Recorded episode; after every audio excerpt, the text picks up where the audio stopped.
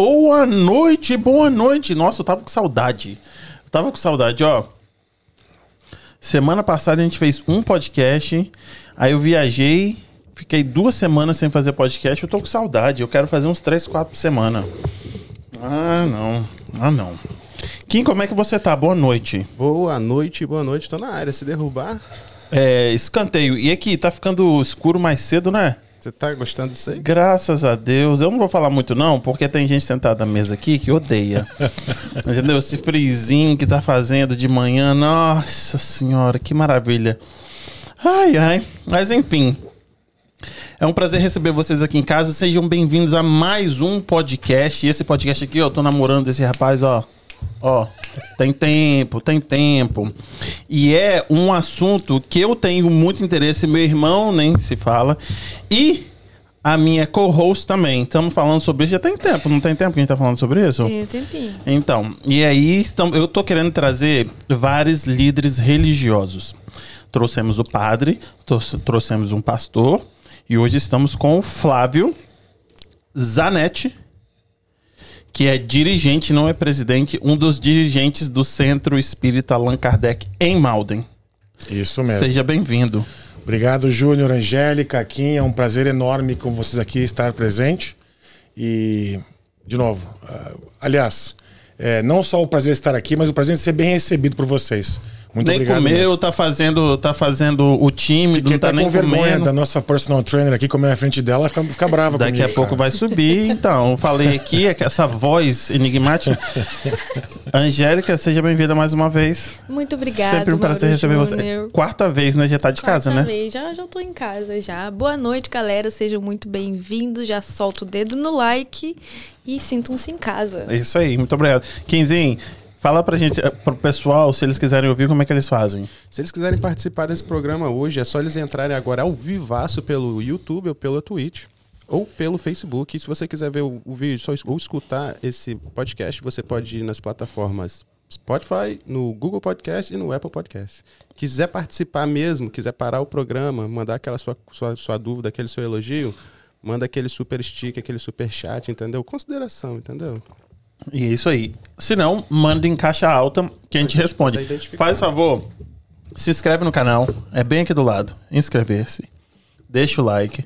E compartilha. Entendeu? Manda, vamos interagir, manda pergunta, sempre com educação. Manda pergunta, suas curiosidades, perguntas, seus achismos. Manda que a gente vai tentar responder tudo aqui. Sabe a tua amiga mística? Todo mundo tem uma amiga mística. Verdade. Encaminha o podcast pra tua amiga mística. Ótima ela vai ideia. assistir, com certeza. Ótima ideia. É Pro seu, seu amigo pastor, seu amigo crente, pro seu amigo católico, Ateu seu amigo também. ateu, seu Ótima amigo da ideia. Umbanda, seu amigo mormon, seu amigo maçom. Manda pra todo mundo.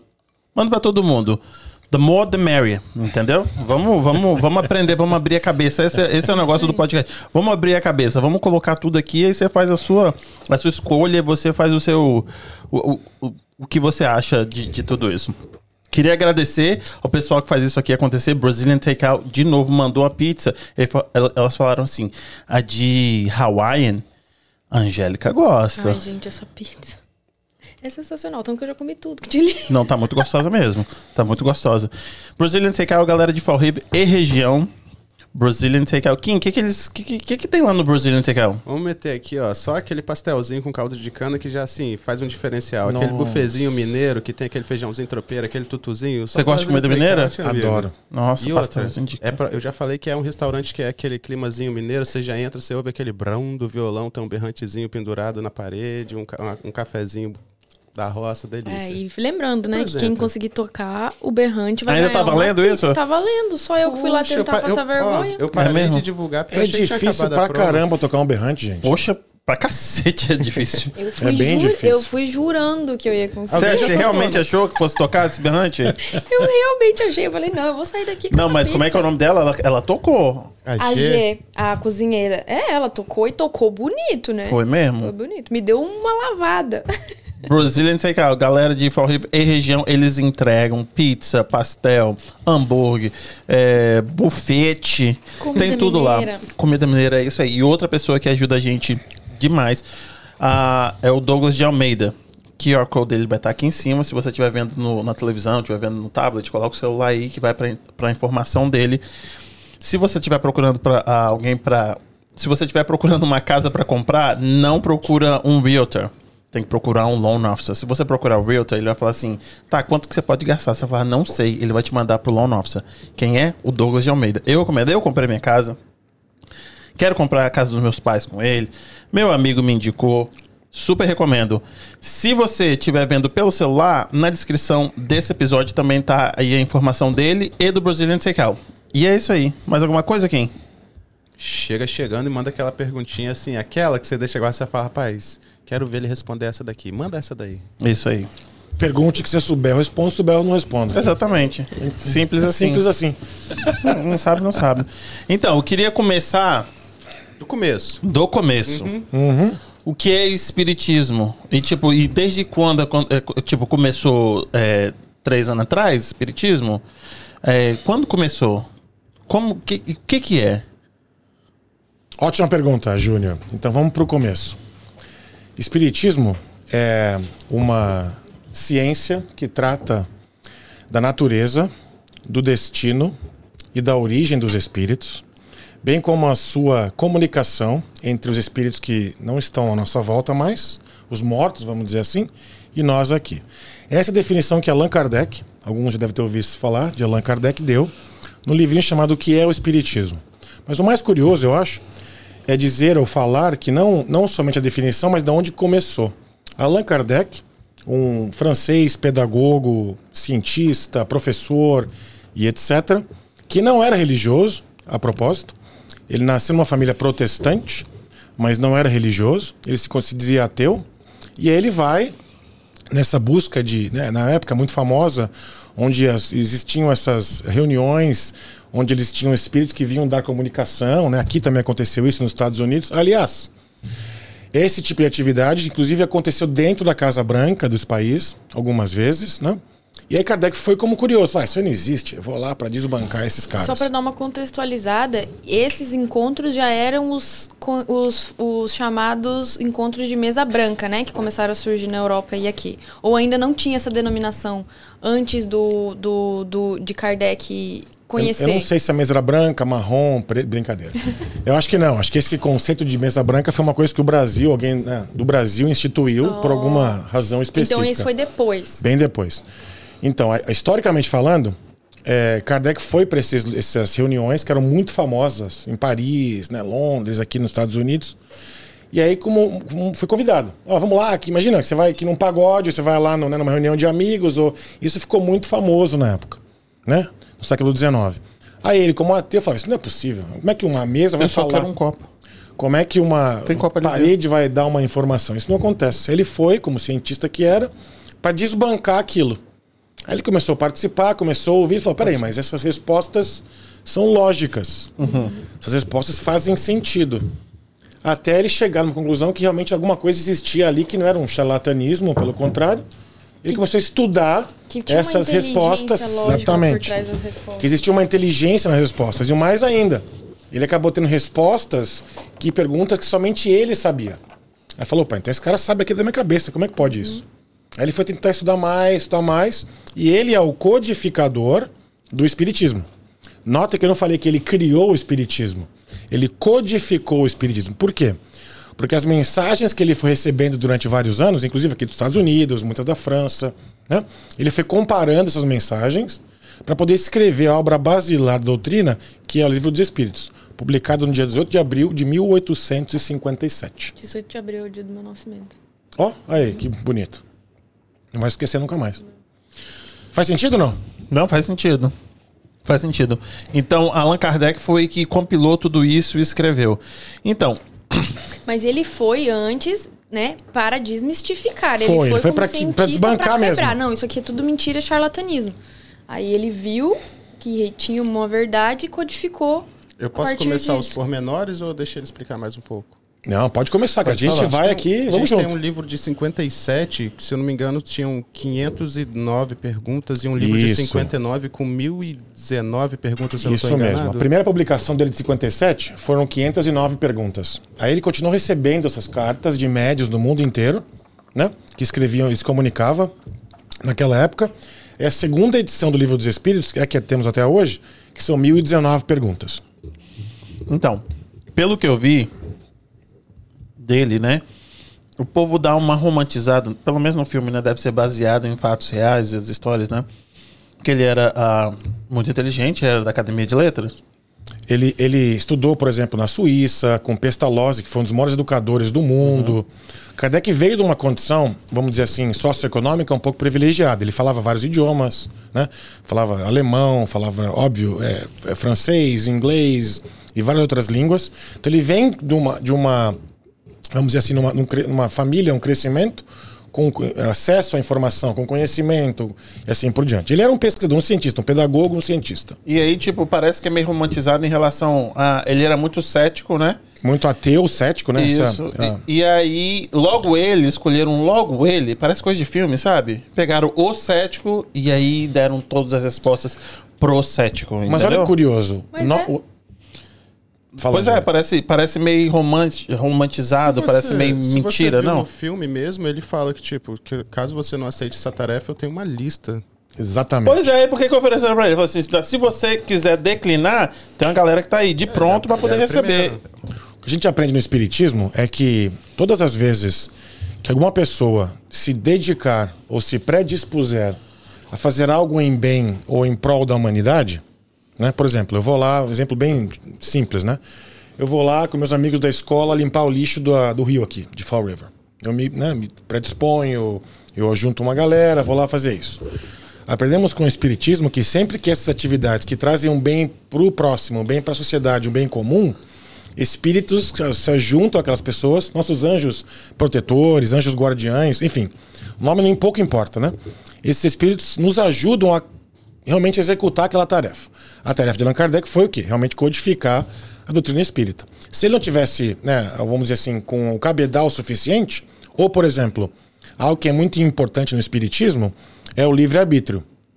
Nós, espíritos, não acreditamos no destino. Ó, você vai estar tal dia, no dia 14 de setembro, você vai lá em Fall River. Não, isso não, para nós não existe isso. Você está predestinado a fazer tal coisa. Não.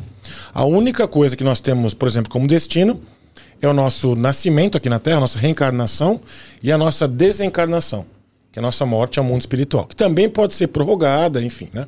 Tudo que acontecer no meio disso, entre o nascimento e a morte, nós somos responsáveis. Então essa é uma diferença bem curiosa assim que a gente aprende com o espiritismo.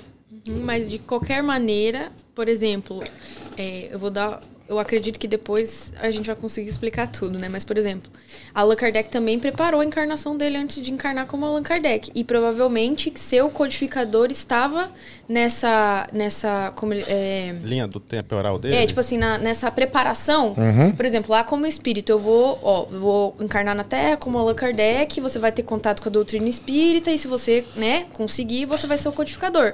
Aí pode ser que ele, o que aconteceu, ele se encontrou com a doutrina e seguiu e fez o que estava programado para encarnação, mas como pode ser que ele pudesse ter topado com isso e seguido outro caminho. Isso que seria o livre-arbítrio, né? Então, ou certeza. seja, a gente tem as coisas predestinadas, porque a gente programa uma encarnação, mas não necessariamente aquilo é destino. É Exatamente. isso. Então nossa, nossa programação é do tipo de provas ou experiências que nós temos na vida. Por exemplo, né? Eu vou nascer nessa encarnação porque eu não preciso aprender a lidar com dinheiro. Então eu vou nascer, de repente, com mais predisposição a ganhar mais dinheiro. Ou eu vou aprender nessa encarnação a ser mais humilde, vou ter mais dificuldades. Em termos gerais, né, gente? Vamos generalizar para ficar mais fácil para as pessoas entenderem Fala, assim é. né? Então, quando a gente olha para isso, a gente vê as- o, o tipo de provas que nós escolhemos antes de nascer. Ó, então eu vou nascer naquela família que vai ser a melhor família para eu poder me pro- progredir ou aprender ou, né, de repente, fazer alguma coisa naquele quesito, naquela né, ideia assim por diante. Aí eu venho aquela programação. Imagina um esqueleto, né? O esqueleto está pronto. Você tem a ideia, o norte, né? O- Você tem lá o destino mais ou menos final, a direção que você vai. Como você cria, aí vai de cada um de nós. Não, mas eu acho que a gente tá pulando um negócio aqui, hein? Tipo, mas. É verdade. Por quê? Porque o nome dele, Allan Kardec, não é um nome francês. O nome Allan Kardec veio de uma das encarnações dele anteriores, onde ele era celta, aquela região ali da Inglaterra, da Irlanda, né? Ele- Da Escócia. Ele era celta. E dentro do movimento, né, da- da- do povo celta na época, ele era já um líder religioso. E o nome dele era Allan Kardec. Então, por que ele se, por que ele se dedicou, por que ele decidiu a usar o nome Allan Kardec e não o nome dele de batismo, que é Hippolyte Léon Denisard Rival, que é o nome francês. Porque todo mundo, na- muita gente na França conhecia já Hippolyte Léon, porque ele era famoso, ele era pedagogo, ele tinha, né, enfim, tinha um nome na sociedade francesa. Então ele resolveu não usar o nome dele de batismo, usar o nome pretérito de uma encarnação passada, para não ter nenhuma comparação, nenhuma. ah, Então o Kardec, o Hipólito escreveu, eu vou ler porque ele escreveu. Não. Que ele queria realmente que o conteúdo fosse passado e não ele, a pessoa. Notem, notem a humildade da- desse ser que foi Allan Kardec em escrever isso. né? Por isso que é a doutrina dos espíritos, Tá. não é doutrina de Kardec. Então, até então, não tinha nada, não tinha literatura sobre os espíritos. Até então. Existe uma literatura, por exemplo, desde a época dos egípcios, de hieroglifos, que existiam comunicação com os espíritos. Assim, a, a interação com o mundo espiritual não é algo novo. Certo. Jesus, por exemplo, foi um médium fantástico. Né? Ele tem várias mensagens nos evangelhos que mostram Jesus recebendo mensagens de Deus, né, obviamente, para poder passar para as pessoas que estavam seguindo ele, os discípulos e assim por diante. Então, o que a gente aprende com o Espiritismo é, né, é o termo Espiritismo, quem criou foi Allan Kardec. E não existe esse termo antes. Ah, entendi. Então, mas você morre. E aí você escolhe o que você vai voltar para você poder aprender aquilo ali para você evoluir, sempre evoluir, evoluir, evoluir, Eu certo? acho que você escolhe é meio, é meio forte, eu Ah. acho. Assim, minha opinião pessoal, tá, gente? Eu acho que existe uma programação reencarnatória. Aham. E quem assistiu o filme Nosso Lar vê isso, né? Que ele passa por aquela programação reencarnatória. Que vai falar, então, ó, Júnior, aqui na próxima encarnação, vamos tentar colocar você com pessoas que você vai continuar né, vivendo junto. Seus amores do passado. Então ele sabe, ele sabe todas as reencarnações, então já tá tudo programado. Todas as encarnações tá tudo programado. Eu não diria que está tudo programado. Eu diria que, por exemplo, nós temos uma, um currículo a ser, a ser alcançado. Como, imagina uma escola. Você começa lá do, do pré, primeiro grau, segundo grau. Acho que mudou agora no Brasil, né? Agora tem ciclo, não sei. Então imagina lá, do primeiro grau, segundo grau, colégio, faculdade. Vamos Uhum. dizer, né? Aí você vai... Com, em cada uma dessas séries, nós aprendemos coisas diferentes. Uhum. Aí a gente vai né, progredindo, vai se aprimorando. Mas aí, tipo, não tem como eu ser é, evoluir mais rápido, não? Tem. Geralmente sim. ó. E, e outra coisa, e outra coisa. E aí não sempre sou eu. Como é, esse negócio do Allan Kardec eu fico, fico assim. Como é que ele, em outras vidas, ele falou com ele? Eu pensei que ele, ele ia reencarnando, a mesmo espírito, ia reencarnando, reencarnando, reencarnando. Como é que ele falou? Como é que é o mesmo espírito dele falando com ele? Não, Não, ele não é o mesmo espírito dele que eu falo ele. com ele. Não, não, não, não. Ele só assumiu o nome de uma encarnação passada, mas quem Exatamente. falavam com eles eram es- espíritos e provavelmente de esferas superiores, né? Porque os espíritos têm graus de, evolu de evolução diferentes. Isso É, mesmo. Até aqui na Terra, até os encarnados, né? Tem uns mais evoluídos e outros menos.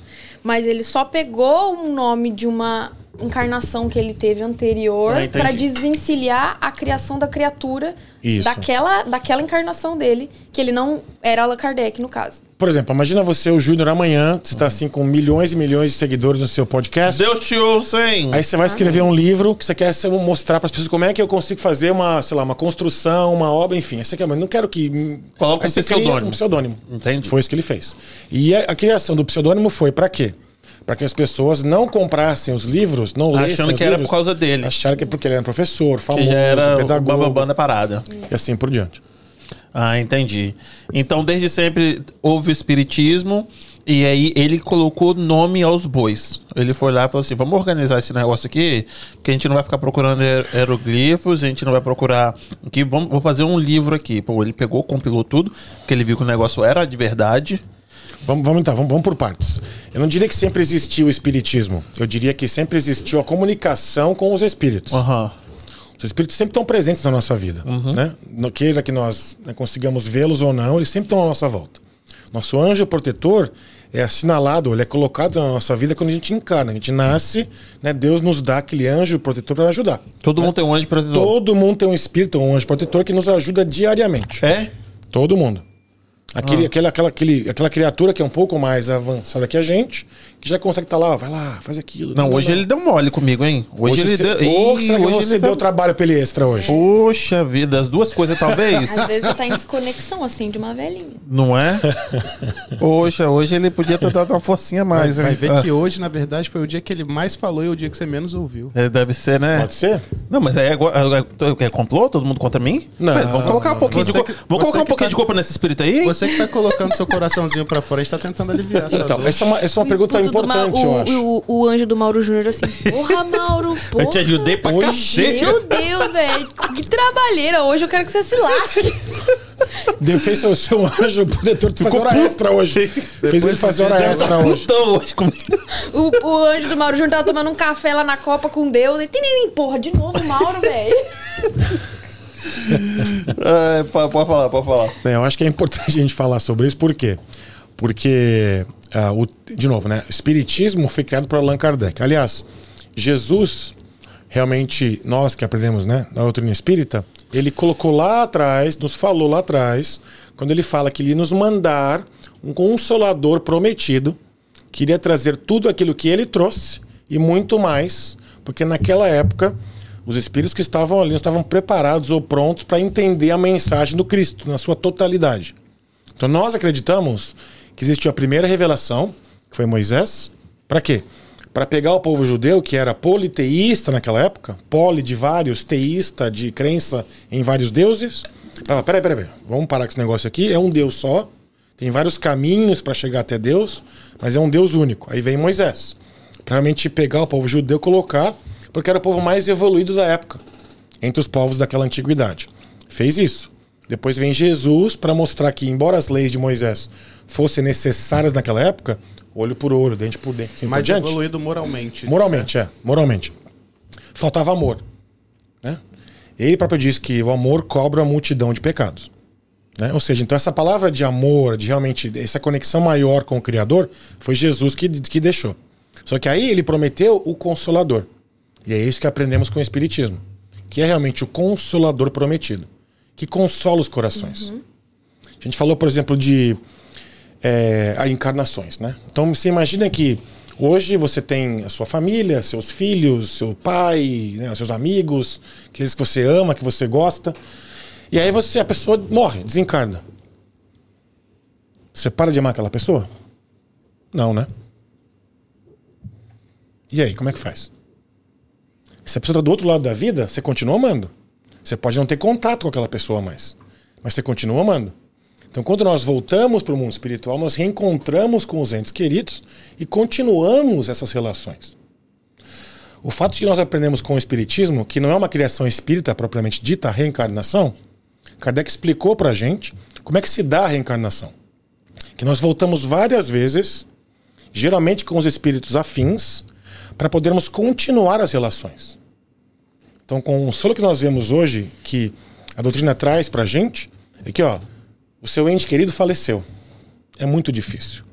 Há o luto, aquela, toda aquela parte, né? Quem já passou por isso sabe. E aí depois você lembra, ah, então peraí, então lá na frente eu vou me encontrar com a minha mãezinha de novo. Né? É, posso só pegar um gancho? É, que a gente tava. fa- Que você disse, né? Que veio Moisés, Jesus veio porque precisava ensinar, porque aquilo que Moisés disse já tinha evoluído, porque né, no Espiritismo nós buscamos a evolução moral, né? Exatamente. A evolução da moral. Então, é, existe também essa evolução coletiva da, da, da humanidade, né? Então, é, seria é, equivocado a gente levar tudo ao pé da letra como foi há dois mil anos atrás. Porque supostamente nesses dois mil anos a gente, a gente teve evolução. Correto? Aí agora eu vou pegar o gancho de uma pergunta que foi mandada aqui no chat, da Rosilene. Como seria a visão do espiritismo na Bíblia? Eu acredito na doutrina espírita, mas quando falamos isso a um evangélico, eles falam que Deus é contra esse ato e mencionam, me- mencionam alguns versículos, né? Eles mencionam a Bíblia, tipo, de levar aquilo que está na Bíblia ao pé da letra. Me corrija se eu estiver errado. No meu ponto de vista, a Bíblia ela também foi escrita há muitos anos atrás numa linguagem que aquela população daquela época fosse capaz de compreender e levar as lições. Seria isso. Seria mais ou menos isso também que o espiritismo pensa ou é ou diverge. V- vamos então por partes. Eu acho que é importante falar que quando a, a Bíblia foi escrita, aliás, Jesus não escreveu nada, né? A gente sabe disso. É, existe. Ele falou, deixou histórias. Aí os quatro evangelistas, quem sabe quem são? Quem lembra? Lucas, Lucas. São Paulo, Não. Você falou deles do caminhão comigo outro Mateus. dia. Pedro, Lucas, Mateus, Marcos. Marcos E Felipe? Não. Não? e. Quem? Quem? Você falou, que sabe, não? Não sei. Eu, pra mim era eh, Paulo e, e O Pedro. que, que Paulo fez? Paulo escreveu as cartas para vários povos na época para realmente alavancar o espiritismo. Paulo foi o primeiro marqueteiro, desculpa, para alavancar o cristianismo. Paulo foi o primeiro marqueteiro cristão que existiu. Se não fosse Paulo, seguramente nós não, ter- não teríamos o cristianismo hoje como ele é pelo mundo inteiro. Vamos, vamos dizer assim. Eu né? falei Pedro de coisa mesmo, porque ele tá enterrado lá na, na, Lucas, na Marcos. Mateus e João. João. Ah, São os João. Como é que eu esqueci o evangelistas. Joãozinho, poxa? Eu, hein? Ah, Enfim. Pedro foi papa. Então, então dos, quatro, dos quatro evangelistas, Lucas não conheceu Jesus.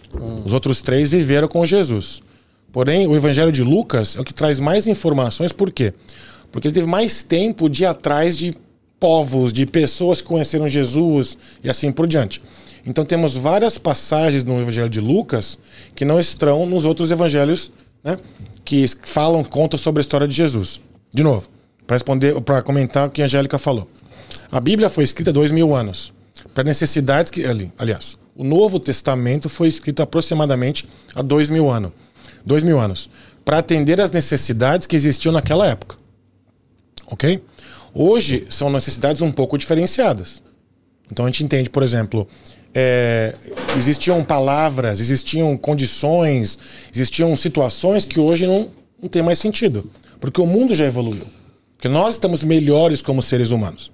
Tanto tecnologica, tecnologicamente, como moralmente. Aí você pergunta, mas como assim, Flávio, moralmente? Olha aí esse monte de guerra, esse, né, você olha pra, olha pra televisão, essa desgraça pra todo quanto é lado. Você pergunta isso, não é verdade? sim. Mas por que então? O mundo não está melhor hoje? Está melhor. Só que a gente não enxerga o melhor. Porque ainda o, a notícia traz o que é ruim. Né? Por exemplo, dados assim que a gente acha em qualquer lugar. Né? Não é fake news, é dado de verdade. Nunca existiu tanto trabalho voluntário no mundo como hoje. Nunca. Eu acredito. Nunca. Nunca as empresas se preocuparam tanto em prover para os funcionários condições para que eles possam ter vidas melhores. Direitos trabalhistas, da década de 60, enfim, e vai daí para frente, né? Movimentos sociais e assim por diante. A vida para as pessoas hoje está melhor do que ela era antes. Ah, mas é, tem... por quê? Porque hoje em dia todo mundo é repórter. Isso aconteceu antigamente. Hoje todos nós temos um telefone, uma câmera, né, uma câmera fo- fotográfica, videográfica em nossos telefones. Então, a- essas notícias que a gente olha por aí estão muito mais afloradas. Sim. Se a gente for olhar a fundo mesmo, Percentualmente é muito menor do que era antes. Muito É, não, menor. eu concordo, eu concordo. É uma discussão que eu sempre tenho com meu irmão. Acontece que tá muito na cara de todo mundo, porque aconteceu agora, tá acontecendo agora, Uhum. tá todo mundo vendo. E vou falar uma coisa, vou acrescentar. Crescente? O que, que acontece? Eu, eu- infelizmente eu tenho que, que tirar vantagem disso daí. Eu falo pra todo mundo, tipo, o que é bom e bonito tá na sua cara todos os dias. Só que o que é feio, infelizmente, chama mais atenção do que o que é bonito. Bem. Mas tirando a vantagem disso daí, é por isso que eu sou casado hoje, tenho dois filhos, entendeu? O feio chamou atenção ali, ó. Pá, Verdade. rolei. Mas aqui, continua nesse negócio da Bíblia. Vamos lá, então. Essa pergunta que ela, que ela fez que é boa. Do. do ah, Você quer que eu leia de novo? Sim. Eu não sei. Se- Eu acho que foi respondido. Eu acho que foi bem respondido. então tá. também. Então, eu queria Rose, mandar um. Rose, se você se sentiu contemplada na resposta, avisa aqui no, no chat. Queria agradecer a galera que tá aqui, ó. ó Marcelinha, como é que você tá? Marrom sendo aquele amigo de classe que repete depois do nerd responder. Ó, a minha irmã sabia. Sim. Lucas, Matheus, João e Marcos. Minha irmã. Marcela, Bárbara, Malu. Quem tá aqui? Rose, ó, quanta gente. Betão Carvalho. tá Betão, presença. Treta, Treta, Natiane, Treta. Heloísa, Regina Teacher, Lúcia. Regina. Obrigado pela presença de vocês. A Bárbara perguntou aqui, ó. Cadê a pergunta da Bárbara?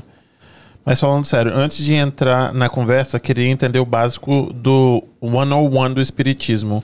Eu não tenho conhecimento, mas quero conhecer. Bárbara. A gente manda um, cha- um, um, quê? um super chat porque a viagem foi cara demais. Ah, tem um fi- a Marcela tá falando que tem um filme no, no Netflix do Allan Kardec. Eu comecei a assistir hoje, não terminei de assistir. Ah, qual seria o currículo de evolução? Currículo de evolução. Se a gente fizer uma analogia com as escolas, por exemplo, nós temos várias né, etapas que temos que percorrer. Eu diria que a- o, o final dessa carreira evolutiva, vamos dizer assim, é todos nós, todos nós, sem exceção, alcançarmos uma perfeição relativa. Porque perfeito somente é Deus. né? Então nós vamos trabalhando em condições diferentes, em situações diferentes. Alguns de nós vão mais rápido que o outro, outros vão mais devagar. Mas todos nós, sem dúvida alguma, vai alcançar essa perfeição relativa, né? Que é para realmente estar mais próximos de Deus. Aí nosso faz o Criador. quê? Aí, pô, chegou lá. E aí? Aí eu fico morando num lugar assim tranquilo, em beira, do- imagina assim com, uma- com uma- um, um lago. Não, não é verdade, né? A gente não tem ainda como compreender o que é estar nesse, nesse mundo. Os espíritos nunca falaram sobre Então, isso? Não tem. O que a gente aprende é que quanto mais nós progredimos, mais nós trabalhamos em prol do próximo. Isso que ia falar. Aí depois pô, você vira Eu o tenho- anjo lá que fica tomando conta dos de que outros. você Tudo vira. é você, eu tenho a é sugestão de você vira co-criador.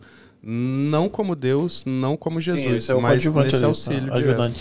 Aliás, uma, um fato, aliás, um tema importante é nós olharmos para Jesus, porque nós temos uma interpretação um pouco diferenciada dos nossos irmãos católicos e protestantes de quem é Jesus, por exemplo. Né? Nós aprendemos no Espiritismo que Jesus, ele sim, foi o ser mais evoluído que veio aqui para a Terra, né? Ele é o nosso, vamos dizer assim, governador do planeta, como diz Emmanuel, um autor espiritual, no livro Consolador. Aliás, recomendo muito, um fantástico. Qual o nome do livro? O Consolador, Aham. de Emmanuel, o, o autor. Então a gente aprende que Jesus é como nós. É como você, como ela, como eu, como todos nós. É um espírito que lá atrás teve melhores decisões, melhores escolhas e progrediu né, bilhões e bilhões de anos. E nós estamos aqui ainda gatinhando. Imagina que ele, Essa que é ele uma seja. das perguntas que eu teria, mas assim, eu sei que ela é bem assim. Dá uma cutucada boa, né? Então, Jesus não é Deus. Você falou que o, quando a gente chega lá na frente, a gente chega num, num grau co-criador, algo bem parecido. Num bem- grau, bem- um grau de, de perfeição relativa, vamos Isso. dizer assim. E o oposto, O oposto é, o- é a criação do espírito, que é o Deus. A gente aprende de novo com o espiritismo que nós somos criados simples e ignorantes. O que, que é isso? Simples sem, sem, né, sem experiência e ignorantes sem conhecimento. Então Deus cria cada um de nós em situações, em condições, em tempos diferentes. E nós vamos progredindo com relação à nossa própria, né, nosso próprio, vamos dizer assim, nossas próprias conquistas no decorrer da vida. Mas, tipo, nasce gente nova, não? Nasce, nasce novos espíritos. Não que talvez aqui na Terra, que a Terra já está em condição de, espírito, de mundo mais avançado. Aliás, outro fato interessante que nós aprendemos com o Espiritismo é que a Terra não é o único lugar habitado. Aliás, Jesus já falou: na casa do meu pai há muitas moradas. Né? Se não fosse assim, não vou teria dito. Então a Terra é um dos mundos habitados. Ou seja, Não, eu gente ouvi- existe. Aqui, Marcela também tá aqui. Ela não falou, não, mas eu ouvi falar que, tipo, em Vênus, né? é Todos os espíritos evoluídos estão todos em Vênus. e essa sua pergunta que você fez aí abre margem para mais outra questão que você perguntou se existem espíritos novos. Quer dizer, é a pergunta da margem a pergunta: Deus descansa ou ele está sempre trabalhando? Ele cria espíritos acredito- novos? Eu acredito que tá sempre trabalhando, porque se ele descansa também. Mas assim, porque se para nós chegarmos à imagem e semelhança de Deus, como irmãos de Jesus, nós precisamos nos, nos melhorar, nos depurar. E para isso é trabalhando, Jesus, Deus também deve trabalhar muito. É o, no, meu, no meu ponto de vista. Eu acho que falta ainda muito para a gente poder entender ah, o que é Deus, né? Eu acho é, isso é muito curioso. Allan Kardec faz essa pergunta, aliás, a primeira pergunta do Livro dos Espíritos. O que é Deus? Olha que linda essa pergunta. Porque ele não pergunta quem é Deus. Deixa eu falar, Deus é infinito? É? Elaborar com, com a continuação do livro. Ele pergunta o que é Deus. Aí a resposta é: Deus é a inteligência suprema, ou seja, a maior inteligência que existe, não tem igual, né? E a causa primária ou primeira de todas as coisas. Ou seja, nada aconteceu antes de Deus. Assim, talvez seja difícil a gente conseguir conceber a ideia de eternidade, que não foi Impossível. criado, né? Impossível. Impossível. Eu acho que a nossa É muito mente, difícil. eu acho que a nossa mente, tanto humana quanto no nosso grau de espiritualidade, ainda não tem capacidade de compreensão de muitas Do coisas. mesmo jeito que não dá pra entender como que o espírito nasce e não, não tem fim. Exatamente. Por exemplo, como é que você explica para uma criança de, de- uma criança de 5 anos que para fazer uma estrutura aqui como essa, né, de concreto armado, de enfim, né, um cálculo de, de, de- um cálculo, por exemplo, de estrutura, um cálculo de como é que você explica? Não explica. pessoal. A criança não tem condições de aprender isso. Da mesma maneira que nós ainda, a nossa imperfeição, que nós somos todos imperfeitos, né, não conseguimos compreender a natureza de Deus. Entendi. Então acho que essa introdução já deu, né? A gente meio que, que entendeu aí Allan Kardec, né, do espiritismo. acho que sim. Então acho que a gente pode passar para a parte do, da- do- o que é o centro, o que, que as pessoas vão fazer ali, qual é o tipo de pessoa que busca o espiritismo. Ah, igual eu falei, eu falei ali atrás com você. Na minha impressão é que as pessoas buscam o espiritismo como o último, a última solução. Porque eu vejo como margi- marginalizado, então as pessoas procuram o catolicismo, é, o- eles vão ser é, evangélicos, não está resolvendo o problema deles, então eles vão para o espiritismo. Você vê desse jeito? E se sim, isso é uma coisa boa ou ruim? Bom, tem várias perguntas aí, né? Júnior, você colocou umas cinco no mínimo, uma só. Vamos então por partes. Eu adoro usar essa, essa analogia, por partes. É, Primeiro, qual que é a diferença do espiritismo para outras religiões? Eu Essa diria- aí essa é uma pergunta minha diria, também. pô. eu diria que nenhuma. Por quê? Porque a, Tira o- esse pote aí de, pra mim, por favor. Desculpa. É Não, pra ele tranquilo. botar, eu botei aí pra ele beber. Ele a não vai dele. usar, não. Não, não, obrigado. Tô aqui na aguinha tranquila. Obrigado, Beleza. Kim. Pode Você bota no chão pra mim então, por favor, Zagonel. Desculpa te explorar. Obrigado. Ele manda o cheque depois, tá? Fica tranquilo. É verdade. Pode falar. Então, A diferença o que nós aprendemos é que não existe nenhuma diferença entre nenhuma religião. Ou seja, a palavra religião, que é muito curioso, eu adoro, eu adoro ler, por exemplo, é, origem etimológica de palavras, que faz a gente aprender de onde que veio a palavra. Sim. Então a palavra religião vem do latim religare, que é o reconectar com o Criador. Então todas as religiões têm por objetivo nos reconectarmos com o nosso Criador. Então qualquer religião, o objetivo principal dela é te conectar com o seu Criador. ok? Cada uma vai ter uma interpretação diferente, um caminho diferente, uma metodologia diferente, uma, uma, uma dinâmica diferente, só que o objetivo é o mesmo nos reconectar com o Criador. Ok? Vamos partir desse, desse pressuposto. O que nós vemos no Espiritismo, a diferença é assim: ainda existe preconceito, com certeza. Eu acho que bem menos hoje do que era na época, né? Meus pais eram espíritas, por exemplo. Então, bem menos preconceito. Hoje eu acredito que o preconceito existe mais entre, eh, vamos dizer assim, religiões afro-brasileiras, que nem o candomblé, a umbanda, né? Que tem essa ideia de preconceito ainda é, que existiam lá atrás para todas as religiões que não eram as tradicionais. Catolicismo, protestantismo e assim por diante. Os mormons, você falou de mormons, por exemplo, eles foram muito né, escorraçados na época, né, no meio do século passado. Então a gente vê isso hoje.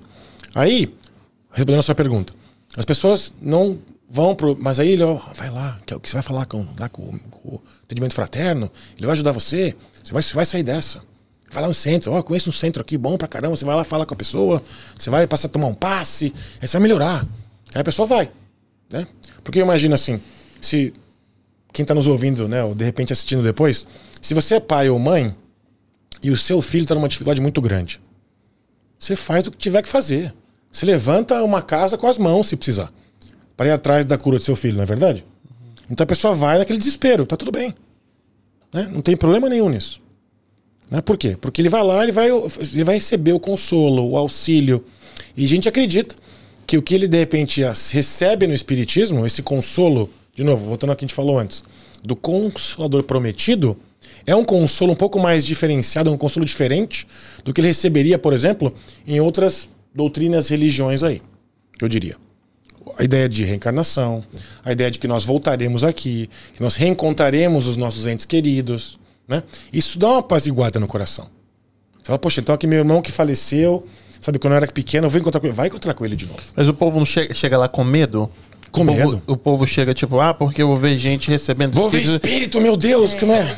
Eu- Chega com medo. falam, ah, mas vai lá e vê espírito. Vê, vê vários espíritos. Ali, que nem tá vendo aqui, ó. Aqui um, dois, dois. três, quatro, tem um monte aí que a gente não consegue ver. Todos nós somos espíritos, né? Nós não temos espíritos, nós somos espíritos numa condição física. Né? Acho que essa é uma, da, uma das é, é, barreiras que a gente quebrou com o espiritismo. É, nós aprendemos que nós não somos pessoas físicas com um espírito. Nós somos espíritos com um corpo físico. Que temos a responsabilidade de cuidar dessa ferramenta que Deus nos emprestou para podermos o quê? Trabalhar nas nossas dificuldades e imperfeições. Que é só olhar na região da minha cintura abdominal aqui que você vê que eu não tô cuidando muito bem dele, Aí, não, viu? complicado, Mas aqui, então. como é que a gente sabe que a gente tá melhorando, gente? Como é que a gente sabe? Vamos fazer uma outra analogia. Você está dirigindo aqui na 93 ou na 24, aí você está dirigindo a 75 milhas por hora. Pra quem tá vindo do Brasil, uns 130 km por hora, mais ou menos. Você sabe qual é o limite? 65. Você sabe. Uhum. Você sabe que está passando do limite, não sabe? A gente também sabe. Por quê? Porque a gente aprende no Espiritismo que as leis divinas estão dentro de todos nós. E a régua Aqui na tá aí. consciência. A gente sabe. Quando a gente está fazendo a coisa errada, a luzinha apita pi, pi, pi, pi. Flávio, fala, fala menos. Seja mais caridoso.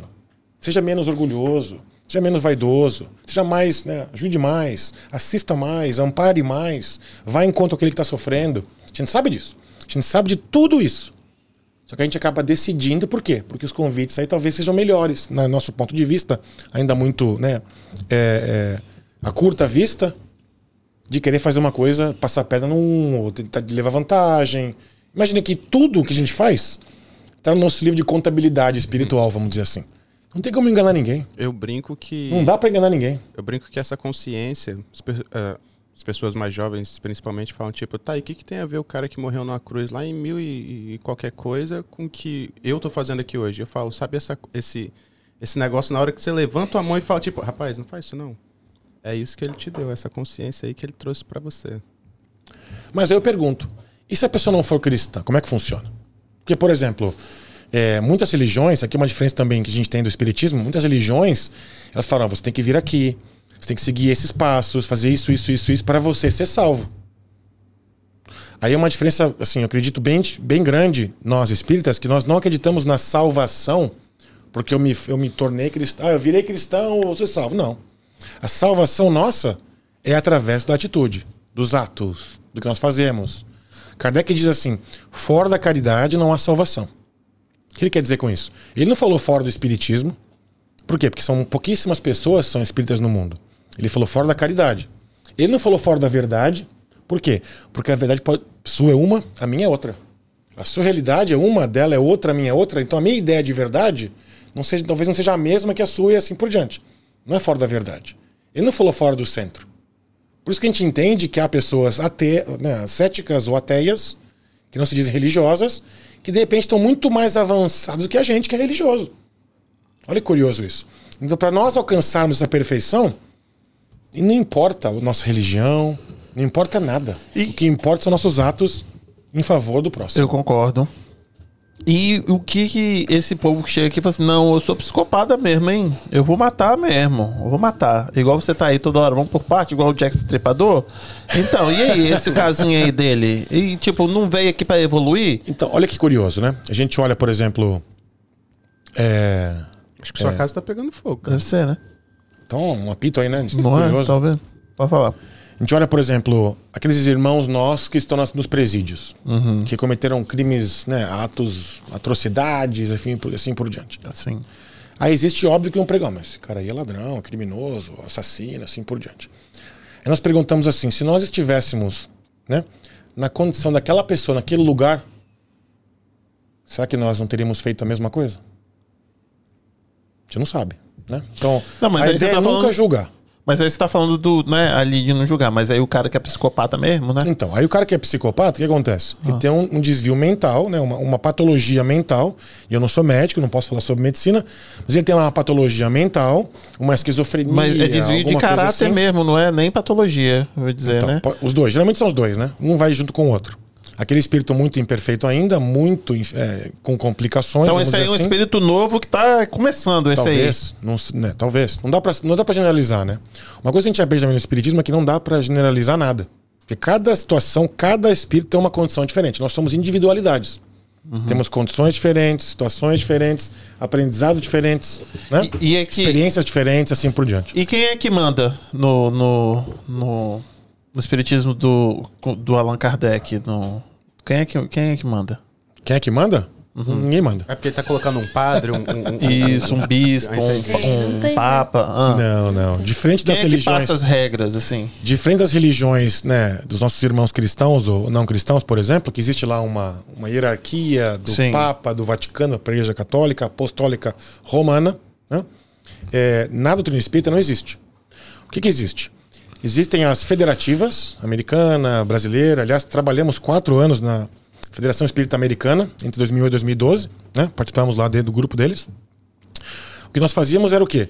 Ajudar os centros espíritas com ajuda, com ideias, com, por exemplo, ó, você quer fazer um trabalho de passe? Faça isso. Ó, aqui está um manual para poder, por exemplo, ah, capacitar o trabalhador espírita para que ele possa fazer um trabalho X, um trabalho Y. Quem escreveu esse manual? Várias pessoas, vários manuais, né? Com o decorrer do tempo, vão, são vários escritos e tal. Mas não existe, por exemplo, não existe uma mandatória, ó, você vai ter que fazer isso. Não existe. Cada centro. Um sindicato? Não tem, não. Não existe. Cada centro, cada, vamos dizer assim, casa espírita, através dos seus membros e assim por diante, decide como vão querer trabalhar. Óbvio que vai existir uma palestra pública, uma palestra onde vai ser colocado o evangelho, vai ser trazido, por exemplo, ensinamentos, vai existir o grupo, os grupos de estudos. Algo que é importante falar também é que a, a, a retórica nossa espírita é realmente estudo, leitura, né? progresso moral do ser humano. Como é que a gente progride moralmente? Ajudando, aprendendo condições para poder ajudar mais. né? Então, estudo, a prática do estudo, né, o acompanhamento assim por diante, é muito comum em centros espíritas. Aí, por exemplo, quem está curioso para saber que eu vou no centro fazer acontecer o que lá? Sim. Você vai chegar, você vai estar bem recebido, você vai falar, ah, boa noite, assim, assim, assim, nossa reunião faz acontece isso, tem assim, aí vai ter uma palestra, né? Um palestrante, Mas alguma no coisa. centro espírito é o quê? É uma mesa? É um, é um galpão? Como é que Pode é? ser um galpão, pode ser uma sala, pode ser alguns têm uma mesa, alguns, enfim, né? E assim por diante. Ou, por exemplo, o nosso centro que a gente participa e trabalha fica em Malden, né? É, uma, é, um, é um porão de uma igreja protestante. Então nós estamos né, num porão de uma igreja protestante. Fazemos trabalho juntos ali. Né? Ou seja, Cabe, são- cabe muita gente? tem mais ou menos 100, 120 lugares para as pessoas participarem das atividades. Só pra gente exemplificar, porque eu acho que a gente, às vezes tem gente que não tem conhecimento nenhum. Por exemplo, uma pessoa que fala, porque às vezes a gente fala, ah, centro espírita. Ah, eu vou lá, vou ver espírito? Não. Então, se uma pessoa quiser ir no encontro espírita no sábado, lá no centro espírita de Malden, a pessoa vai chegar lá e o que, que ela vai encontrar? Ela tipo assim, as pessoas ficam pensando, pessoas. será que, ela, que vai ser uma missa? Será que vai ser uma pregação? Será que vai ser. vai ter incorporação, como no- nos terreiros? É, como é que é? Eu acho que essa é uma das maiores dúvidas das pessoas, é que elas não têm tipo, noção do que, que é, o que a gente faz dentro do centro. Como, como que é? Se eu vou lá. Eu sou leiga. Ah, eu quero conhecer o centro espírita, eu não tenho conhecimento nenhum. O que, E que eu vou encontrar quando A chegar lá? Ótima sempre, pergunta. a frase que eu sempre ouço. Eu não vou lá, não, eu vou voltar com um monte de espírito. É, ah, vou voltar com verdade. encosto. É. Não, encosto a gente. agarrado. E Não, gente, encosto a gente pega lá na Lizzie Encosto. Borden. Voltei do, da Lizzie Borden, cheio dos encostos. É. Bom, geralmente, né? Ou, por exemplo, o nosso grupo espírita, e quase todos aqui de Massachusetts são iguais, né? A gente vai, vai ser recebido, bem recebido, vai ter uma preleção evangélica, onde alguém vai falar sobre o evangelho, vai falar sobre um tema, vai falar sobre uma, né, um- enfim, um estudo, vamos dizer assim. Depois do estudo vai ter o trabalho de passes, que é o que, que mesmo... é o trabalho de passe? Boa pergunta. Que é o mesmo, é a mesma terapia que Jesus fez ao né, impor as suas mãos para aqueles que estavam ali procurando a cura. Então, a imposição de mãos, o passe, o que, que é isso? É uma terapia biopsicofísica e espiritual, onde o médium ali, o médium passista, ele doa das suas energias e também das energias espirituais, ou fluidos espirituais, para o bem-estar, para o refazimento do paciente. Já podemos entrar em Bezerra de Menezes? Podemos, podemos entrar o que quiser. A gente, enfim, aí tem o trabalho de passes, aí vai ter uma prece, aí talvez tenha uma comida, porque a gente adora Que, que, comer. é, que prece? Uma prece qualquer. Uma oração. Uma Ah, igual oração. você faz, tipo, na comida, quando, antes, de, antes de comer, assim? Ah, A gente entendi. agradece, Não é por tipo exemplo- uma prece igual o Pai Nosso, numa... Não, então, isso é uma coisa diferente nossa, por exemplo. A gente não acredita que a prece, ela, ela é repetida, ela tem o mesmo efeito de uma prece que vem do coração. Entendi. Então, as preces que nós, né, entendemos que são mais efetivas ou mais eficazes, melhor dizendo, são Aquela aquelas que preces genuínas. Muita Entendi. gente define entre rezar e orar. Mas todos os centros? Reza é aquele negócio que tá são assim? Porque eu conheço alguns que fazem. Eu acho tudo bem fazer a prece. Faz tudo mesmo. bem fazer a prece do Pai Nosso, óbvio, é uma prece linda. O que a gente aprende com a doutrina espírita é não, tem- não usar palavras repetidas, porque você começa assim, Pai Nosso que estás nos céus. Ai, aquela lasanha que vai estar ali. ó. Seja santificado, seja o vosso nome. Meu Deus do céu, mas que calor que tá aqui. Seja feita a vossa vontade, assim na terra se, como se no eu céu. começo assim, eu nem termino. Ou- Você não termina. Ou seja, então a sua cabeça tá aí viajando pelo, pelo mundo afora, pelo universo. Então a gente aprende e procura passar para as pessoas fazer preces do coração. Fazer preces genuínas. Onde você senta ali e fala, Deus, cara, sou seu filho, cara. Me ajuda aí, bicho. Sabe? Aquela prece você vai e fala. Por exemplo, eu gosto de fazer prece para Jesus, minha opinião pessoal. Porque ele é meu irmão, cara. Ele entende, ele sabe o que eu tô passando. Já passou por isso, sabe o que eu tô passando. Eu falo, brother, aqui, ó. Tô aqui trabalhando pra você, cara. Me ajuda aí, bicho. De vez em quando eu falo com o? João Batista, que eu falo, rapaz, vão cortar meu pescoço. João, Segura aí. ah, pode falar o que você ia falar. Cara, deixar eu falo até amanhã, né? Você sabe disso. Não, sim, senta eu só, quero, eu só quero dar uma, uma, uma lidinha aqui, que a galera tá, tá engajando bastante aqui. Eu não quero me. Eu- então, Mauro Júnior, elas estavam falando aqui antes sobre graus de, de, de evolução dos espíritos. E você tinha dito do. aproveita pra comer, Flávio. Você tinha dito sobre o. Os. Tipo, Jack Stripador. Gente, esqueci. Sim. Então, você já falou sobre isso, né? Os Tem, tem os psicopatas, é. aqueles que têm essas Isso. condições bem difíceis. É, é, eu acho é que as meninas estavam falando aqui, ah, existe espírito ruim, existe grau de evolução diferenciada. Eu acho que o psicopata era bom pra tentar exemplificar isso da evolução dos espíritos. Eu acho que as pessoas têm bastante dúvida em, em isso. Ah, beleza, existem os espíritos bons, mas então também existem os espíritos que podem me influenciar pro mal. É, eu tô encarnado e convivendo com espíritos mais e menos evoluídos. Como que se dá essa, essa evolução? Com Gostei, certeza. gostei dessa- Essa é essa ótima pergunta pergunta. aí. Ótima assim, pergunta. Porque a questão do, do- do- dos, dos psicopatas, como eu já dei uma, uma estudada assim nessas coisas, é. do Você meu só ponto estuda de vista, isso, do meu Angélica? entendimento. Você só estuda isso. Não. Crimiseira. É, do meu ponto de vista, do meu entendimento, existem psicopatas que nasceram nas mesmas condições dos psicopatas propriamente ditos, que a gente diz aqui, mas que não, não, não, não chegaram a essas vias de fato, de ser um, um matador, né, de ser um serial killer. É, né, existem pessoas que foram encarnadas com essa mesma condição, mas não, não, não viraram psicopatas desse tipo. Aí entra aquilo que você estava dizendo da, das condições da vida da pessoa, Das né? escolhas, né? Tudo vai das escolhas. O que eu diria é o seguinte: todos nós, sem exceção, o psicopata, o criminoso, o estuprador, o assassino, o ladrão, todo mundo vai chegar no mesmo destino. Que é essa perfeição relativa. Te aprende com o Espiritismo isso. Não tem diferença. Uns com mais, outros com menos tempo, né? Uns com mais tempo, outros com menos tempo. A questão é: Tem como mensurar o tempo, não? Não. A média? não tem como. Eu não sei, pô, praticamente não sei Meu dizer. espírito nunca falou, não. Tipo assim, ó, São 50 reencarna- milhares de encarnações. Milhares. Milhares? É, e pra ir por diante. Agora, o que eu diria é o seguinte: se nós olharmos, se nós olharmos para nossa vida hoje, essa é a nossa melhor versão. Vamos combinar? Sim. Acredito que sim. Se eu olhar para trás, eu já fui talvez criminoso. Talvez não eu a já melhor fui, vida, mas a melhor versão. Eu já fui. Essa melhor, talvez não a melhor versão física, né? Que tô meio gordinho e tal, etc. Mas a melhor versão moral minha hoje é agora. Porque lá atrás eu não era aquele que estava seguindo Jesus. Tenho certeza disso. Talvez eu joguei pedra em Jesus. Ah, e, é, não, com certeza eu era um, do- um dos que tava com a pedrinha na mão. Eu ali, também, queria tava ali com a pedra na mão, o chinelo, alguma coisa pra, que eu não tava muito feliz. Ou seja, então aí, deixa eu olhar pra trás, a gente lá foi aquele também. Então a pergunta é: como é que eu gostaria de ser tratado se eu estivesse nessas condições? Que alguém me deixasse lá? Que alguém me realmente trouxesse uma palavra para me levantar? Essa que é a pergunta que a gente tem que fazer. O que, que eu posso fazer para melhorar a vida daquela pessoa?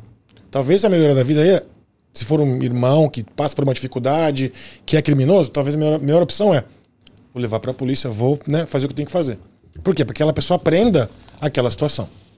Agora, algo que é interessante falar é que nós, por exemplo, nós não discriminamos ninguém. Isso que eu ia falar, atrás, tipo assim. Isso eu, Éramos eu- nós. Eu ia te falar, tipo, tá, eu sou gay, então eu é, não vou. Eu tenho que. Eu tô pagando por alguma coisa? Não vou pro céu? Não Como é que é isso? Não necessariamente. Eu tô dizendo isso porque em várias Sim, né? Claro, claro. né? Não, essa é uma ótima Mas no pergunta. caso aí não sou gay, não. Só tô dando exemplo mesmo. O que nós aprendemos do Espiritismo é é o seguinte: A nossa condição de vida nesta encarnação é a melhor condição que nós poderíamos ter para aprender aquilo que estava no nosso, né, a gente falou no começo, nosso grupo de provas, vamos dizer assim, nosso grupo Aham. de aprendizado. Então, uma condição, por exemplo, homossexual, uma condição transexual, é uma condição de vida que nós já vemos, nós encarnamos com essa condição. Daí a história de falarmos não em escolha, mas em sim orientação sexual. A gente aprende isso, né? E mostrar para aquele ser que a condição dele é como outra qualquer. É como outra qualquer que todos nós temos. Né? Essa é a ideia. Não tem diferença, não tem mais nem menos, é uma condição diferente. Como nós temos outras condições, que temos lugares ou áreas para aprender, para se, né, para progredir, para se desenvolver. E aquela, por exemplo, é uma condição. Que condição é essa? Ainda hoje são marginalizados, ainda hoje são discriminados, ainda hoje são colocados de lado, muitas vezes, não é verdade? Irmãos nossos. Aí eu te pergunto: essa foi a mensagem de Jesus? Não. Porque Jesus estava onde? Com os ladrões e as prostitutas. Ele estava ao lado daqueles que eram escorraçados, que viviam a tangência da sociedade. Ele pegava aqueles e fazia, "Psst, vem pra cá. Uma história linda é de Jesus, Simão Pedro, né? Tava lá com Jesus. E aí Pedro estava com Jesus e Pedro começou na casa do caminho os primeiros encontros cristãos na época. E aí era tarde da noite, uma mulher bateu a porta. Assim, uma condição bem complicada, né? Enfim, talvez tivesse sido agredida, a gente não sabe dizer direito. E essa mulher bate a porta de Simão Pedro e ele viu que ela era prostituta. Aí ele fica meio assim, mas Jesus está aqui, imagina, eu vou trazer aqui uma prostituta. Aí, não, Pedro, como assim? Ela está à procura, né? Aqui, óbvio, convide. Ela é uma irmã nossa como todas as outras. Então, como a gente olha para isso, não tô querendo dizer que quem é gay, não, não é.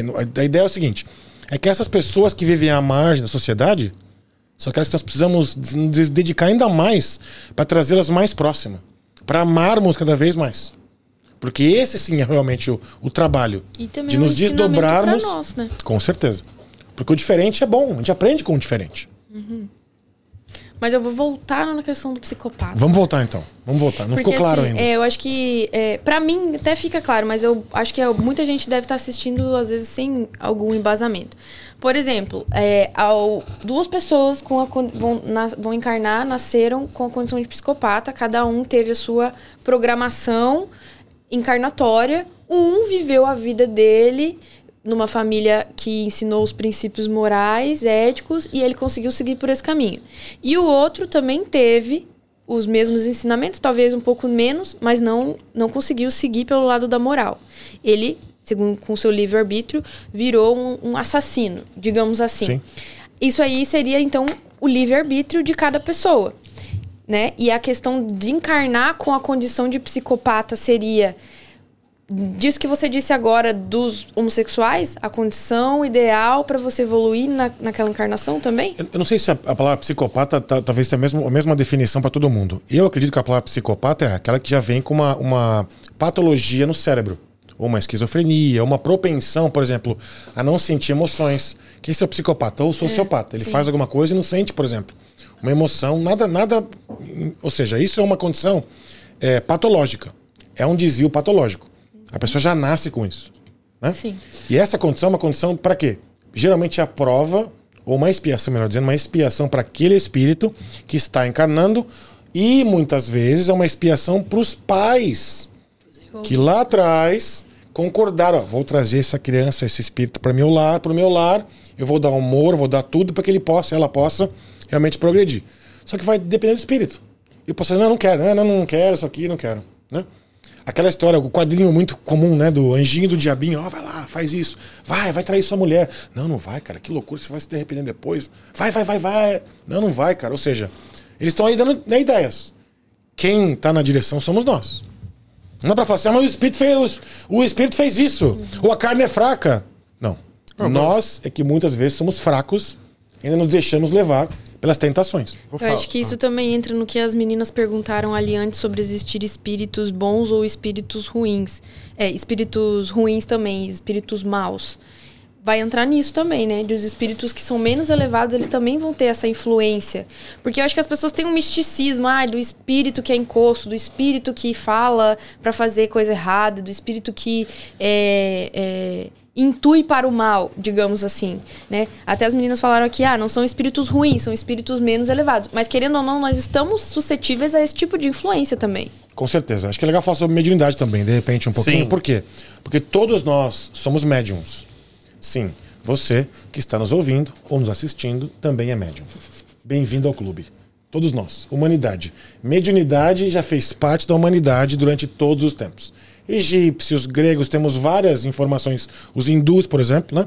O Bhagavad Gita, que é o livro religioso hindu, traz várias mensagens sobre mediunidade e assim por diante. Tá ficando legal. Então a gente aprende, a gente aprende, por exemplo, que a mediunidade é essa capacidade que nós temos de nos comunicar com os espíritos. O curioso é que a palavra mediunidade também foi escrita ou criada por Allan Kardec, que é o ser medianeiro entre o mundo físico e o mundo espiritual. Então nós todos temos influências, todos os dias. Aliás, Kardec pergunta para os espíritos, no livro dos espíritos, nós sofremos influências do mundo espiritual? A resposta é muito maravilhosa e um pouco assim assustadora, porque os espíritos nos dizem o seguinte: sim, vós todos sofreram influências. Muitas vezes são eles é que vos dirigem. Você fala assim, mas peraí, então se alguém está me dirigindo, eu não estou eu não tô dirigindo, não. Nós sempre somos os responsáveis. Como é que eu vou saber se o pensamento é meu ou é dele, então? Ih, Primeira tá complicando aí, né? né? Não, tá ficando maravilhosa a conversa. Por quê? Vai. Como é que você pensa, como é que você descobre se o pensamento é meu ou de criatura do, de- da- desse ser espiritual? É só você olhar. Se aquilo, por exemplo, poderia ter vindo de você ou não. Então, Exemplo. então quer dizer, quando eu faço uma coisa muito inteligente, eu não sou eu. Porque eu falo assim, não, isso não seria de mim, não. Ele ainda sugere que geralmente o primeiro pensamento é o seu. E aí, o, o- Allan Kardec? Isso, no livro. O primeiro pensamento que vem, geralmente esse pensamento impulsivo, geralmente o primeiro é o seu. E aí, O que vem gut depois, feeling, né? É. É. E aí o que É só olhar, por depois- exemplo, essa, essa é uma condição de pensamento que, tá, que seria, de repente, no meu cabedal de fazer assim, por exemplo. Às vezes você pensa, você tá pensando de boa, num dia de boa, de repente você olha pro lado e fala, você, tá- você se pega num pensamento assim, eu ia furar o olho dele. Aí você fala, rapaz, por que, que eu tô pensando isso? Mas eu nunca fiz isso, eu nunca faço isso e pensa isso. Aí, de onde vem? Ou seja, é uma, é uma crítica. Gente, vamos mas dizer aí, assim. então aí já não é um espírito muito bom, não, hein? É, ué, Mas aí que tá, a nossa vibração, a no... por isso que falam da, da higiene de pensamentos também. A sua vibração vai, te... vai atrair espíritos com aquela vibração pra perto de você. Mas você dá uma complicada aí, né? Por que complicado? Por quê? Ah, porque Espiritismo você- é ciência. Atrai, atrai. ah, igual atrai igual, ué. É, a afinidade. Como rádio. Você coloca o igual rádio lá 100.7, você não vai ouvir aqui Kiss 108. É, sim, A 100.7 vai ser classic rock. entendi. Entendeu? Mas o negócio é o seguinte, eu acho que aí é meio que empurra pra você sempre ser uma pessoa melhor. Sempre. Então, se você é tiver essa. pensamento. É, mas, é, a base é aí, essa aí, né? que, aí que eles me perdem. Não, mas aí calma aí, era pra se fazer você ficar ruim? Não, um porque aí. só, só um não, pouquinho ruim. Não, porque aí, tipo, é, é- é- Explica. a, a literatura de qualquer religião, Ah. eles vão meio que te moldando. Não, você tem o livre-arbítrio. Mas se você fizer isso, não vai dar bom pra você, não, hein? Uhum. Vai ser ruim. Se tiver pensamento ruim, vai vir um monte de espírito ruim aqui, hein? Vai dar um negócio ficar ruim. Mas entendeu? aqui, não tá querendo dizer que isso daí também é ruim. Tá querendo dizer que vai atrair iguais a você. É, aí depende do, do, Depende do da seu livre-arbítrio e do, do que você Desse- acha dessa certo. perspectiva ou não. do que é bom, que é, É por ruim. isso que existe Kardec o pergunta isso. Qual que é a maneira mais eficaz de se, de se afastar os espíritos infelizes? Aham. Eu não falo de espíritos ruins, eu falo de infelizes, melhor, né? É, da nossa vida. Qual a melhor maneira, a maneira mais eficaz de afastar os espíritos infelizes? Muda a vibração. É atrair os bons. Como é que a gente atrai espíritos bons para ficar do nosso lado? Tendo uma vida regrada, sendo honesto, sendo ético, fazendo nosso trabalho, tratando bem, por exemplo, o nosso parceiro, nossa parceira, nosso esposo, esposa, marido, marida, que eu gosto de falar, tratando bem o nosso funcionário, o nosso patrão, nossos pais, aqueles à nossa volta, nossos vizinhos, tendo uma vida regrada, uma vida cristã, onde Jesus é o nosso, nosso modelo de vida. Quando você tem esse comportamento, você atrai espíritos que querem que você melhore. Entendi. Umas coisas E afasta aqueles, ah, não vou nem chegar perto do Kim. Porque, cara, tento- esse cara não, esse cara não é, é Não super atenção, honesto, super reto, correto, não faz assim, não, nem faz uma curva. Não, não vou nem chegar perto, não vou perder o tempo.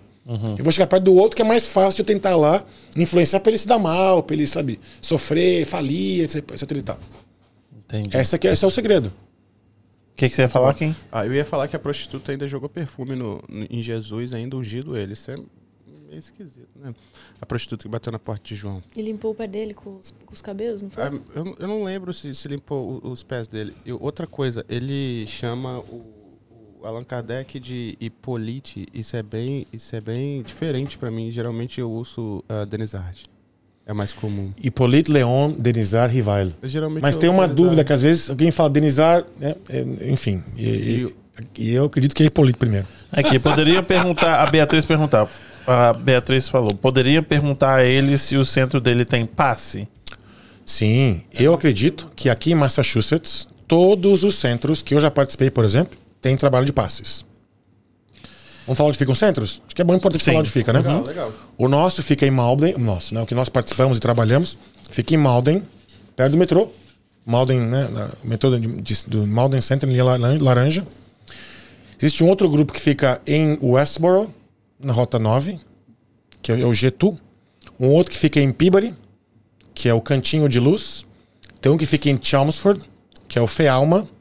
Tem um que fica aqui embaixo no sul em Hyannis, que é o grupo da- do Cape Cod.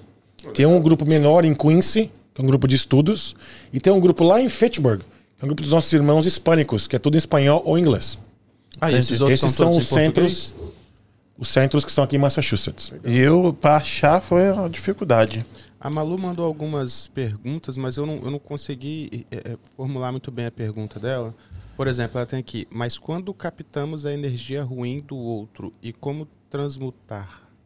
E aí eu não entendi muito bem qual foi a pergunta mesmo, assim, se você conseguiu entender. E ela também falou assim: quando nós reencarnamos. Como, como que é? Quando nós reencarnamos, nosso espírito sabe nossa missão. Logo temos a oportunidade de evoluir e escolhemos seguir o mais fácil. Ah, acho, eu que, entendi Kardec é diferente da Umbanda. E lembrando que Kardec também, segundo o que você falou, acho que ele é um bom exemplo disso que você falou, né? Ele nasceu, tipo, numa a- a- academia, tipo, o- o- ele é totalmente cético, né? O, o oposto do, do caminho que ele escolheu, tipo, é realmente uma aprovação, né? Ah, é, eu acho que. É, eu acho que também não é por acaso. Porque se ele fosse uma pessoa que acreditasse de, De primeira, é de primeira, assim, ele não teria sido decodificador. Exatamente. A gente acredita que eh, ele foi aquele que foi que realmente é colocado para fazer esse trabalho, que tive- tive- que estava mais bem preparado, vamos dizer assim, pelo fato de ele ter sido, né, enfim, a sua juventude toda como uma pessoa cética. Só Por ter a quê? oportunidade de Cara, estudar isso aí com é tal- Pestalozzi é, um negócio meio diferente, né? É, Pestalozzi, Pestalozzi foi diferenciado mesmo, um dos maiores educadores do mundo. Sim. Qual que é a diferença ah, do espiritismo, Umbanda, Candomblé? São, as três são religiões espiritualistas. As três acreditam na comunicação dos espíritos. Eu acho que as três mostram que nós temos que evoluir né, em direção ao nosso Criador. As três têm é, caminhos um pouco diferentes, vamos dizer assim. Né? Por exemplo, no centro espírita, nós não temos rituais. Por isso que eu falo mesa branca. Mesa branca é porque alguém colocou uma toalha branca um dia, ficou e virou mesa branca. Pode ser mesa amarela, preta, rosa, cor de rosa, né? não importa. Né? Nós não temos, por exemplo, roupas especiais no centro. Vamos de lá de calça, né? camiseta e camisa e sapato e assim por diante. Não temos rituais, não temos roupas. Nós não temos, por exemplo, imagens no centro espírita. Talvez você encontre um quadro de Jesus, um quadro de Kardec, mas no máximo isso. Então, os rituais, Kardec mostrou que eles são amuletos, são mu- amuletos ou muletas que nos mostram que nós precisávamos naquela época ainda. Ah, eu vou fazer uma oração para aquele, aquele pedacinho de barro, porque ele é meu santinho. Né? Óbvio que para aquela pessoa funciona. Nós respeitamos isso. Só que nós entendemos que não precisamos mais. Por exemplo, há muito tempo atrás, vou fa- falar a Bíblia de novo. Há muito tempo atrás, era proibido orar em casa. Porque nós tínhamos que ir para os templos e para as sinagogas e assim por diante. Falaram sobre medi- comunicação com os espíritos, que é proibido na Bíblia. Moisés proibiu a comunicação com os espíritos. Aí eu pergunto, se ele proibiu é porque existia, né? Ninguém proíbe algo que não existe. Não é verdade? Então, se ele proibiu a comunicação com os espíritos, é porque já existia essa comunicação com os espíritos. Por que ele proibiu? Lá, vamos voltar lá para né, a antropologia da época. Porque as pessoas na época estavam, não saíam de casa se não perguntassem para o espírito: Ó, posso fazer isso? Posso fazer aquilo? Mas tem que fazer isso? Po-" Ou seja, você não tinha a sua vida pessoal. Você dependia de tudo para que o espírito te falasse o que fazer. Aí nós aprendemos com, es- Espiritismo o quê? Que os espíritos de luz, os espíritos mais evoluídos, eles não interferem no nosso livre-arbítrio. Eles não conseguem interferir no nosso nossas escolhas. Eles podem nos orientar. Ó, Flávio, pensa nisso. Júnior, pensa naquilo. Angélica, de repente se olhar por esse outro lado, ô Kim, de repente você já viu isso. Eles nos orientam a fazer isso. Mas ele orienta como? No sonho? Como Sonho, é que é? por intuição, livros que a gente lê e assim por diante. Hum, Né? entendi, entendi. E daí vai E da aqui- vibração, de você estar na vibração, de você conseguir sentir essa intuição e essa interferência ou não. Por exemplo, eu digo para as pessoas que quando nós oramos, nós conversamos com Deus. Aliás, fica a dica, hashtag fica a dica, para quem está nos ouvindo. Eu adoro fazer prece no banho. Hum, Porque eu sou um péssimo cantor. O que mais para fazer tomando banho? pois é, né? Prece. né? Então vamos fazer prece. Então eu faço uma prece. Toda vez que eu tomo banho, faço uma prece. Então, pelo menos uma vez por dia. né? Às vezes, um dia assim, enfim, não importa. Se for sábado, pelo É, menos, dá uma né? puladinha. Aí, então, tem. toma. Aí você faz uma prece. Né? Ou seja, não tem essa imposição. Então a gente aprende isso com o Espiritismo, que é muito mais tranquilo. Entendi. Nós somos muito mais livres, né? Aliás, Paulo de Tarso já nos falou lá atrás. Tudo me é lícito. Ou seja, tudo, é, é, tudo eu posso. Aham. Mas nem tudo me convém. É verdade. Eu tenho a pergunta. E, e como é que é, no Espiritismo, qual o- a, a nomenclatura, né? Não sei como é que. A palavra que eu tô buscando. Para cada um. Tem aquele que recebe, tem aquele que vai psicografar, tem aquele. Como é que é o nome desses, dessas pessoas? Então, Tem são um os médiums, são vários tipos de mediunidade. Hum. Kardec escreve o livro dos médiums, que é o primeiro livro que traz esse, esse estudo rigoroso sobre a mediunidade. Né?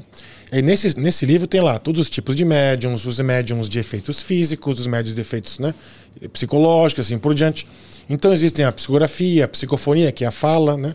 a psicografia, que é o livro psicografado. O médium sente a vibração. Às vezes a mão do médium ele não sente a escrita automática. Né?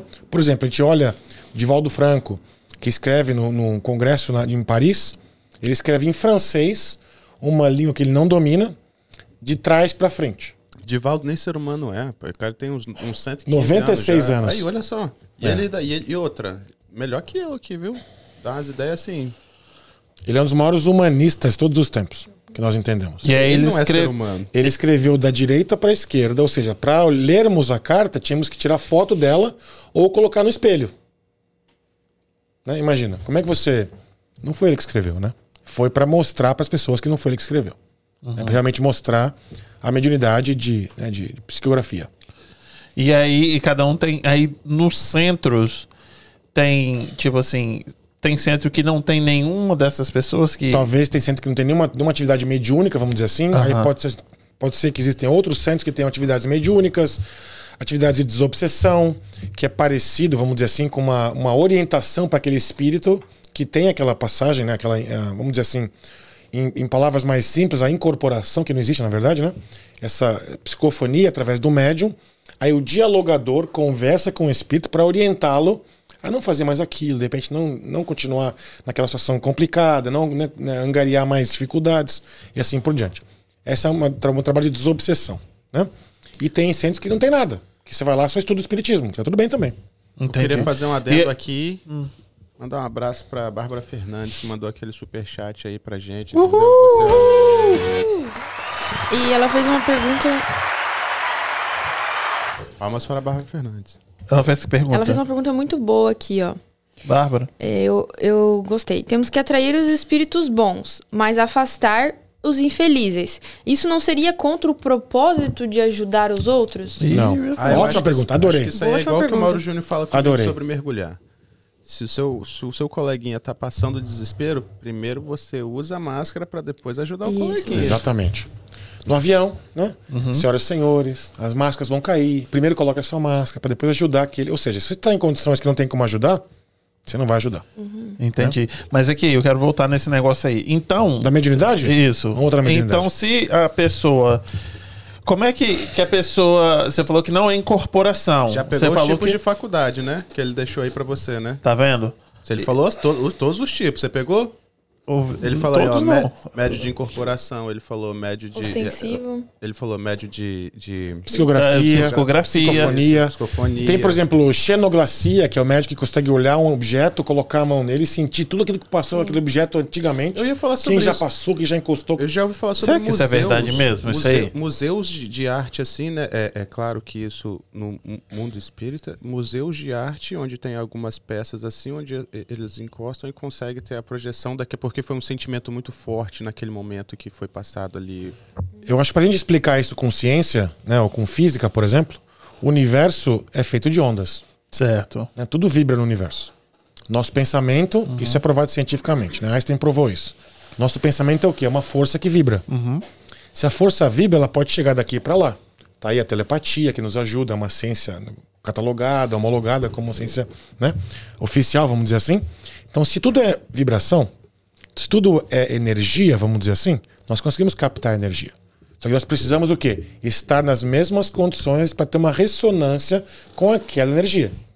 Eu posso ter um monte de espíritos querendo me ajudar, querendo me indicar para o melhor, para indicar para o bem, me projetar para o futuro melhor, para eu ter uma vida mais tranquila, uma vida mais feliz. Aliás, vamos falar sobre felicidade daqui a pouco? Vamos. Vamos daqui a pouquinho.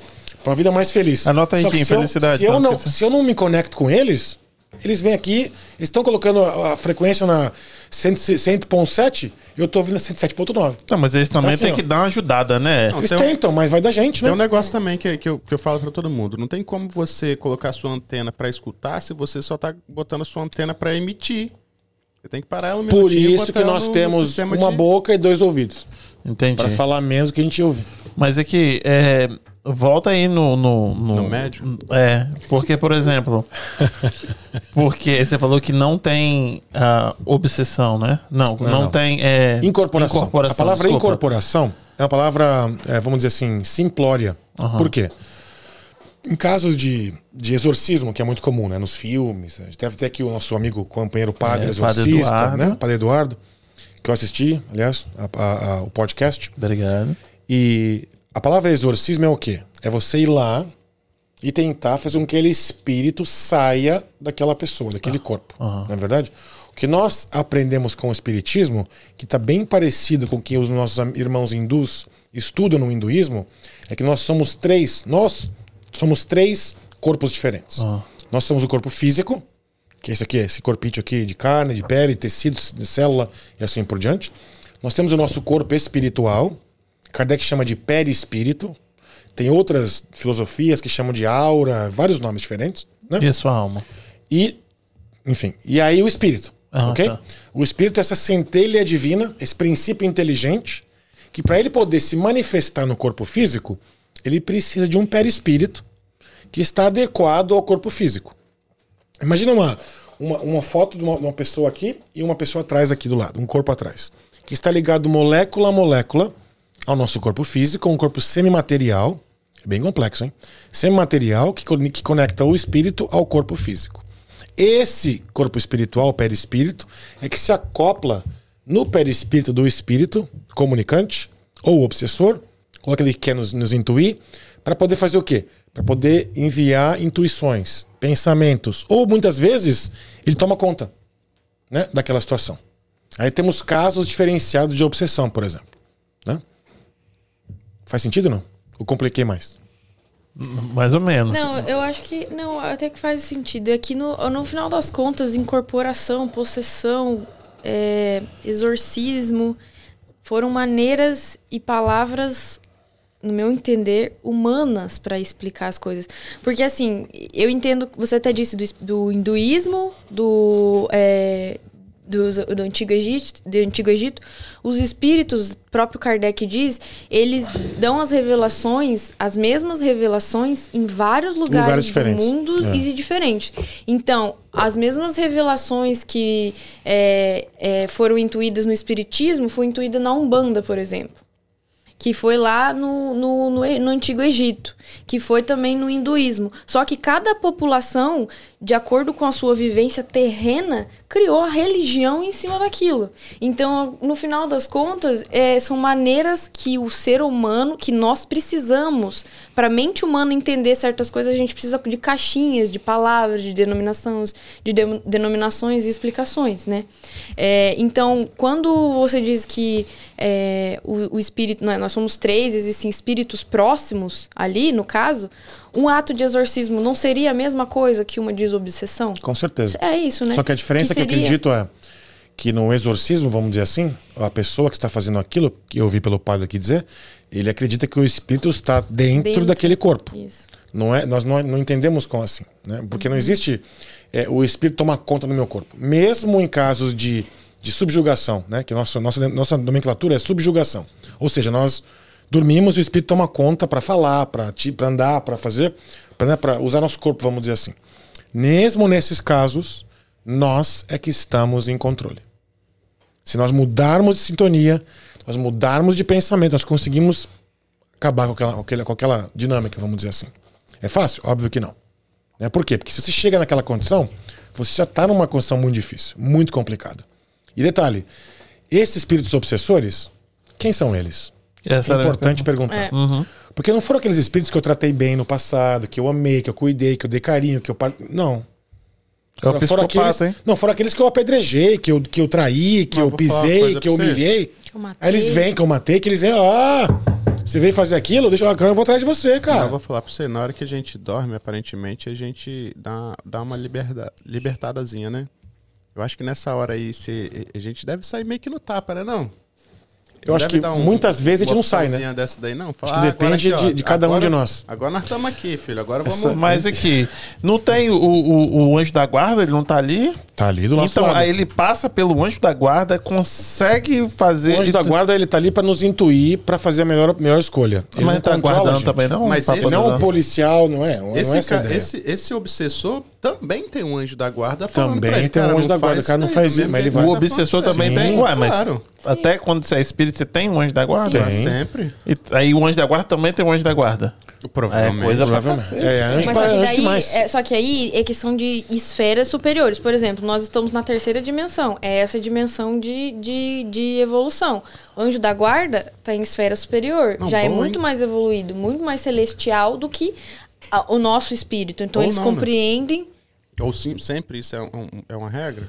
Ou, ou não entendi, desculpa. Ele tá sempre numa. é, é, quer a mais do que a Esfera gente? Eu menor. acredito que sim. Mas tipo, Eu ele acho tá que ele sempre tá muito evoluído. um passo, pelo menos um passo na Um nossa pa- ah, frente. isso, um passo. Às vezes beleza. ele pode estar até mesmo na mesma dimensão, né? Ah, ele tem que estar melhor um pouco. É, né? acho que tem que tá- é, Tá melhor. talvez. eu, eu tô é. chutando, eu não tô, não tô te, te- te tirando o Não, que você não, tá falando sei, como não, inverdade. Eu acho que, não. por exemplo, existe- existem algumas é, exceções que eu vejo, né? A gente vai falar, por exemplo, de Chico Xavier. Chico Xavier, várias encarnações dele, ele viveu com o Emmanuel, que é o, o, o espírito né, é, benfeitor dele, o anjo de guarda, vamos dizer assim. Em algumas encarnações, ele que ajudou o Emmanuel. Nessa última foi o Emmanuel que ajudou ele e assim por diante. Então eles vão trabalhando né, nessa parceria e assim por diante. Né? Então, e a gente falou, tipo, são, você tem como mensurar a, o tamanho do ah, espiritismo? Tipo, quantas pessoas tem no mundo? Acho que é muito difícil, né, mensurar assim quantos espíritas são no mundo inteiro. Primeiro, porque não existe um órgão regulamentador, Certo. não existe uma federação, não é um, não é um papado, vamos dizer assim, né? Cada país faz o trabalho diferenciado, alguns países são mais assim, por exemplo, o Brasil. O Brasil nós temos lá a FEB, que é a Federação Espírita Brasileira, que ela cataloga os centros, que ela cria, enfim, manuais de prática, assim, assim, assim. Então temos os dados da FEB do Brasil. Aqui nos Estados Unidos temos a Federação Espírita Americana, que faz mais ou menos a mesma coisa, um pouco menos escala, menor escala. Mas temos países, por exemplo, Cuba. Cuba existem mais de mil centros espíritas em Cuba. Mais de mil centros Ô, espíritas Flávio, em ô, Cuba. Flávio, nem cabe mil centros espírita em Cuba? Pois é, cara. Curioso, né? Verdade. Mais de Eu mil. não fazia a menor ideia que isso, assim... E- E, você sabe me dizer por que, que, que é uma cultura tão difundida no, em Cuba, Não, cara? não Que é um temos ideia. a gente só diz por quê. Porque existiu um, um congresso espírita em Cuba, alguns anos atrás, e de lá que ouvimos as informações. Talvez os centros possam ser pequenos, 10, 15 pessoas. Aliás, uma coisa curiosa e linda, na verdade, é que Kardec diz no livro dos médiuns que é preferível que existam mais centros menores do que menos centros maiores. Por quê? Porque no centro que é muito grande, a gente perde aquela coisa de família. Se corrompe, né? né? Aí vem o poder, vem o ego, vem a vaidade, vem o orgulho que deixa a gente, a gente acaba caindo, Sim. né?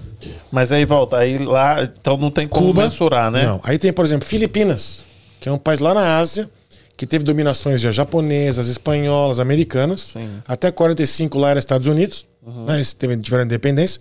Lá existem mais de 3 mil centros espíritas. Existe uma federação espírita de- das Filipinas, assim por diante. Né? Então a gente olha para isso, não é só aqui, não é só no Brasil, no mundo inteiro. Espanha tem muita gente. Qual é o Portugal. que tem maior, sabe? Ah, o Brasil. O Brasil? Eu acho e é aí eu te perguntei antes, pô, Allan Kardec é francês e por que não na França? Porque, porque boa pergunta essa. A gente acredita, né? Imaginamos, porque é, a difusão realmente que alavancou a doutrina espírita foi por causa de Chico. Né? Chico escreveu mais de 500 livros. Aliás, um ser humano excepcional. Tivemos a chance de conhecer o Chico duas vezes, né? De encontrar em contato com ele duas vezes. E algo assim aconteceu que é, não dá para descrever. A gente chega perto do Chico, você vai sentindo uma paz, assim, uma coisa que você fala, meu Deus, uma, uma paz de espírito, uma sensação de, Cheiro. de Calmaria. sabe, de tudo que você nu- nunca viu na vida, que é maravilhoso, a melhor sensação do mundo. E aí você chega perto dele, chegava perto dele, né? E ele tratava você bem, beijava sua mão, aquela coisa toda. Você tem memória olfativa desse dia? Não tenho, cara. Eu era muito novo ainda, era adolescente. E aí, o que acontece? Chico escreveu 527 livros. Olha que lindo isso. Nunca levou um centavo dessas obras para ele. Doou todo esse dinheiro. Para a FEB, para outras organizações de caridade, enfim, para instituições assim por diante. Por quê? Porque ele dizia assim: esses livros não são meus. Eu só sou aqui o mensageiro, o escritor, vamos dizer assim, né? não aquele que trouxe a ideia. Ele parecia muito na televisão no, no Sabadão Sertanejo. Todo comercial ele aparecia lá, ó. Ele tinha um recado dele, um recado dele, um recado dele. Rádio Pinga Fogo. E aí, eu, Pinga-Fogo. Em 78, eu, cresci acho que foi vendo Pinga-Fogo. É, eu não era nascido ainda, mas. Eu é, era, é, não lembro, E aí eu lembro, anos. tipo, de ver muito na televisão, assim que eu, que eu conheci ele. É. E aí você acha, então, por conta dele. É, Por conta eu- dele eu- que isso realmente teve esse boom, assim, né? Do movimento espírita no Brasil. Eu Então- acho que o fato de, de- das religiões das ma- de matrizes africanas também se- terem se desenvolvido no Brasil contribui um pouco para isso, porque na minha visão, no meu entendimento, quando a gente fala espiri- es- e- espiritualistas, né, vamos usar espiritualistas para dar essa diferenciada, a gente também fala dessas outras dessas outras religiões que também fazem o mesmo tipo de trabalho, um trabalho muito semelhante, né? Talvez de de uma maneira diferente, até porque veio de tribos e foi e teve todo o processo no próprio Brasil. Então eu acho que essa essa conectividade também contribui para o Brasil ser uma uma pátria bem Eu espírita. tive essa discussão com, com um amigo meu outro dia, é, que inclusive foi um amigo que falou comigo, falou, cara, ele falou, olha, se a minha religião lida com espíritos, também é espiritismo. Eu fui falar isso com meu amigo, ele quase me deu um soco. Ele falou, não, não, não, dogmas totalmente diferentes. Apesar do, do fundamento talvez ter alguma, é, é, alguma semelhança, fundamentos bem diferentes. Você acha que tem muita diferença? Eu acho que, na, na minha opinião, eu acho que é, quando a gente parte para o topo dessa cadeia de, de, de entendimento a, res- a- a esse respeito, a gente a gente está da mesma forma. Agora, se a gente estiver falando da base das pessoas que começam a pesquisar, sim, tem uma diferença bem grande. Aí eu, eu, eu respondo isso, eu comento com uma, uma pergunta que fizeram pro Chico uma vez. Falaram assim, Chico, no Pinga Fogo ele fizeram essa pergunta para ele. Chico, o espiritismo é a melhor religião? Ele fala, não. A melhor religião é aquela que te faz uma pessoa melhor. Sim. Se você é um bandista e tá te fazendo melhor, continue. Se você é do candomblé e tá te fazendo melhor, continue. Se você é protestante, se você é católico, se você vai na né, igreja dos mormons, últimos, dos santos últimos dias, não importa que você seja, budista, hinduísta, Faço bem. Bahá'í, seja uma pessoa melhor. Aqui. Ah, O pessoal tá indeciso a Marcela, hoje no a hein? Marcela falou assim: Flávio, o Brasil ainda é considerado o centro espiritual do mundo? Isso é uma pergunta muito interessante, porque no livro Consolador, tá lá, Emmanuel coloca isso, que o Brasil é esse coração do mundo, pátria do evangelho. E ele fala que os Estados Unidos é o cérebro do mundo. Olha que curioso isso. Você fala Esperanto? Eu não falo Esperanto, não. É, aliás, Esperanto é uma coisa interessante, Esperanto. Uma coisa bem interessante. Já falo sobre isso daqui a Dá uma pouquinho. estudadinha nele. Então, Emmanuel coloca isso por quê? Porque o Brasil como um todo foi essa miscigenação de quê? De pessoas, de espíritos de vários lugares diferentes. A gente entende que vários daqueles que estiveram com Kardec reencarnaram no Brasil para continuar o trabalho de divulgação do espiritismo. Né? A gente entende isso. Uma curiosidade. Ah, calma aí. Como a cultura americana vê o espiritismo? A Malu perguntou. Eu acho que é difícil generalizar, vamos dizer assim, né? Mas eu acho que eles são muito mais abertos do que, por exemplo, os brasileiros que são protestantes ou católicos veem o espiritismo. Por quê? Eu digo que as pessoas tinham uma paixão com o Chico, pela pessoa Chico, Tem algo aqui. pelo que ele fez, pela caridade que ele prestou, né? pelo auxílio que ele deu. Muitas pessoas do mundo inteiro foram falar com o Chico, estudar o Chico, né? E assim por diante. E aqui nós não temos isso. Então as pessoas que chegam nos grupos espíritas chegam por quê? Porque vão buscar algo a mais que as outras religiões talvez não estejam oferecendo. Sim. É esse consolo que eu falei antes. Vocês acham, por exemplo, que uma mãe brasileira que perde um filho é, é diferente de uma mãe americana que perde um filho? Não. Uma mãe australiana, Não. japonesa, hindu, católica, protestante? Não. É a mesma dor. Aliás, é uma das maiores dores, uma das maiores traumas que os espíritos podem passar aqui na Terra. É a mãe que o filho desencarna, que o filho volta para o mundo espiritual. Então nós acreditamos o quê? Que com a mensagem espírita da reencarnação, do conforto, do consolo, dessa ideia de onde nós viemos, o que nós estamos fazendo aqui, para onde nós vamos, esse é um consolo que elas não encontram em outros lugares. Por isso que o Chico ajudou de milhares de mães que foram em busca de auxílio porque seus filhos tinham né, desencarnado. Entendi. E você falando de Chico Xavier, qual o tamanho do desserviço que João de Deus fez pro, pro Espiritismo? Eu não sei se ele fez um desserviço. Eu sei que ele foi uma pessoa que teve um ato infeliz.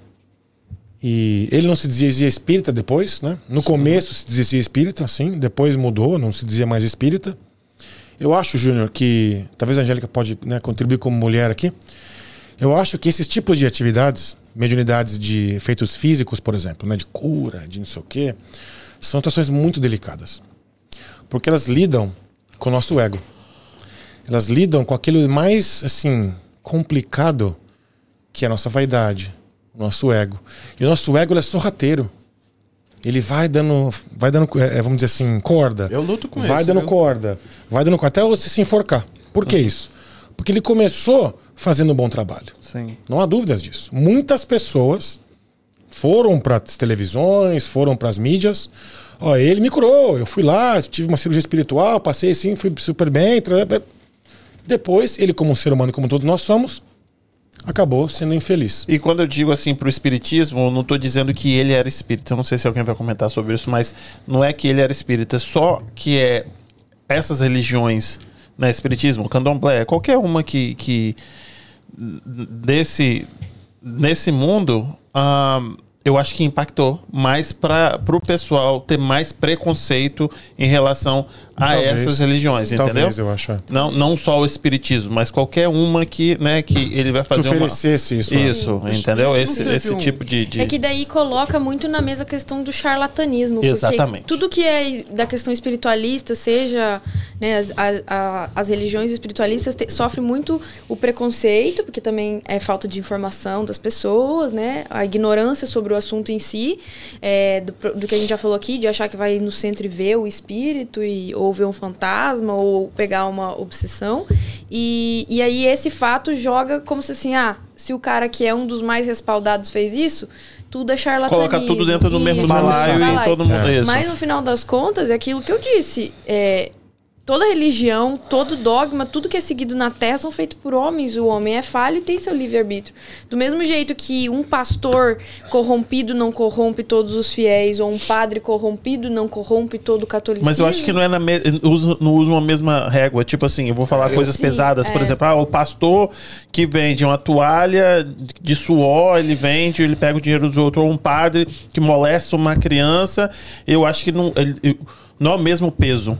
Eu acho que é um peso, um peso tão quanto um, um padre um sacerdote, vamos dizer assim. eu acho que sim, mas eu acho que as pessoas julgam mais O espiritismo apanha mais, eu Isso, acho. É, vai entendeu? mais longe eu a- a concordo com você que é tipo, é, é, é a mesma coisa, só Mesmo que peso, né? infelizmente as pessoas colocam um peso muito maior no espiritismo do que colocam. Ah, não, foi um padre isolado. A igreja tem só- católica é. continua ilibada aqui, mas foi só um padre isolado. Não, não, não. Aconteceu com o João de Deus, é espiritismo, o Todos, espiritualista, é. tá, é tudo safado. Sim. Mas entendeu? a gente tem que entender isso. num- um, é- é- é- se tratando de, de países onde o catolicismo é, é- é massa predominante, é o mínimo que a gente tem que esperar de qualquer coisa que Não, seja concordo, mas é por isso que a gente está debatendo aqui É. para poder abrir o- o- os olhos das pessoas. Que, tipo, uma pessoa não faz todo um. um- um- Aliás, um, um- todo um movimento. É, né? é, ué. E também, eu acho que muito disso é, entra de novo no fato da ignorância. Concordo. Por exemplo, porque. Volto a falar da Umbanda, porque a Umbanda, o Candomblé, eles sofrem mais preconceito ainda do que o próprio Espiritismo.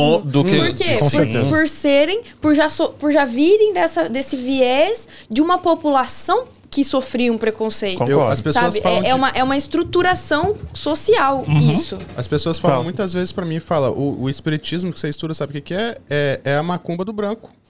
É isso que eles falam pra mim. aliás, a palavra macumba é interessante, né? Acender vela Fala é nós, macumbaria, fala. então eu sou macumbeira. A palavra macumba é interessante. Nós não sabemos por que as pessoas entram em conexão com a palavra macumba para aqueles, né, enfim, eles eh, oferendas para as entidades que a gente vê por aí nas encruzilhadas, nas ruas, muito comum no Brasil ainda. Mas a palavra macumba, ela quer dizer um instrumento musical. Então nós entendemos que a palavra veio lá atrás, onde usavam um instrumento musical, os, né, os, os escravos antigos, para entrar em sintonia com os espíritos. Isso. E é a palavra, é, o instrumento acabou virando o nome para aquela, aquela oferenda, vamos dizer assim. Eu, eu estudei um pouco também, eu- porque assim, eu sou, eu sou nasci em berço católico. É, só que eu, eu nunca acreditei eu, nada de mão beijada, assim. Então eu fui para várias igrejas e, e pesquisa aqui, lê isso, lê aquilo. E nisso eu me deparei com o espiritismo, que pra mim, igual antes o Mauro falou, ah, é útil, né? A gente escolhe no desespero ou no final. Mas no, no fundo foi a única coisa que respondeu coisas pra mim que, as- que o catolicismo não consegui, que outras vertentes cristãs não conseguiam me explicar. É, e até por ter essa conexão com, com a ciência. E aí eu estudei tanto o espiritismo quanto a Umbanda. Eu não sou expert de nada, tudo de orelhada. Mas o que eu vejo. Adorei essa. Orelhada. tudo de orelhada. Mas o que, o- mas o que eu Todos nós estamos aprendendo. Mas o que eu vejo é isso, tipo assim, na Europa já existia, as pessoas já eram letradas, Kardec escreveu os livros. Os, a- o- os negros escravos que cultuavam a Umbanda, eles não tinham esses recursos, né? Não, mas- Então, mas, mas, surgi, mas o- o- os espíritos surgem. Tanto que no nosso lar, a única pessoa que vê o espírito do André que volta pra casa é a empregada negra umbandista. É. Ela é a única que consegue ver ele. No, no... E fica boladona Mas com ele, viu? Assim, se a gente olhar, por exemplo. ela fala, vai com Deus É, mas ela ainda. fica. No começo ela fala, sim. Ela vê, fica olhando pra ele. Ela olha e Fica depois bolada, fala, né? vai com Deus, seu André. Então eu acho que muito é disso. E, e, e, e os próprios negros, que, que para eles poderem cultuar os ritos deles em paz, porque eram sofriam muito preconceito, eles falavam para os senhores. Exu é do capeta, Pombagira é coisa. Por quê? Porque daí os senhores brancos do engenho ficavam com medo de, de interferir e os negros conseguiam cultuar, fazer as, as religiões deles dessa maneira. Então, é tudo, no final das contas, é uma estruturação social. Porque o espírito que trabalha no, no centro espírita ou que vai lá Pode ser trabalhar na Umbanda, É. ele vai lá abençoar a hóstia do padre, ele Tudo vai igual. lá na.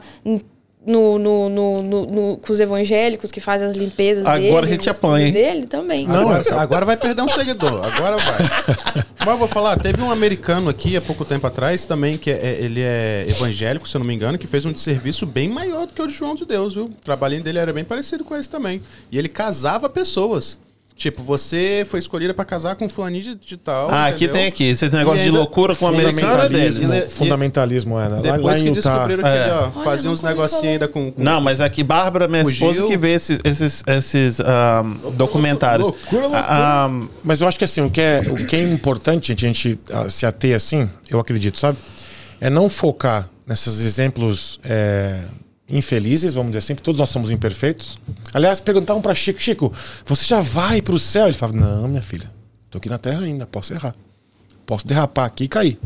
Esse então nós um- todos estamos, né, a- a- ah, por exemplo, em condições que a gente pode né, ter uma, uma derrapada e se comprometer muito mais lá na frente. Tem como você treinar para poder ver, é, é, psicografar, qualquer pessoa, porque você falou todos somos médiums.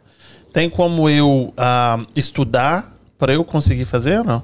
Tem como Para eu estudar, chegar nessa frequência aí de, né, de, do espírito? tem como estudar a mediunidade, sim. Ah. Porém, os médios que a gente chama de ostensivos são aqueles que já nascem com aquele compromisso desde o nascimento. Para quê? Qual que é o objetivo da mediunidade? É fazer com que o mundo melhore. Trazer a mensagem do outro plano para ajudar a sociedade. E todo mundo sabe? A pessoa que é, sabe? Bem, acho que não. Ah, então tem Muitas muita não. gente aí. Muitos não. Muita gente Por sofre, exemplo, né? por exemplo, o que nós aprendemos com o espiritismo, que a mediunidade ela deve ser usada ou deve ser, por exemplo, é praticada sem cobrança. Porque de graça agora. dai o que de graça recebeste. A Jesus nos disse isso. Né? Então, os quatro evangelhos isso. Então, a gente olha, por exemplo, tudo que nós recebemos que não é nosso, nós temos que dar de graça. Então, essa é uma diversão, uma, uma, uma- vamos dizer assim, nós divergimos de médiums aqui de Salem, aqui na nossa, lá em, lá em cima, perto da minha casa. Salem, né, que tem as, as médiums que vendem, que fazem né, os psychics, né, aquelas lojinhas que vai lá e lê a mão, etc e tal, são médiums. E acreditamos que ali existem espíritos que estão trabalhando e dando informações. Só que aí nós aprendemos com a doutrina o quê?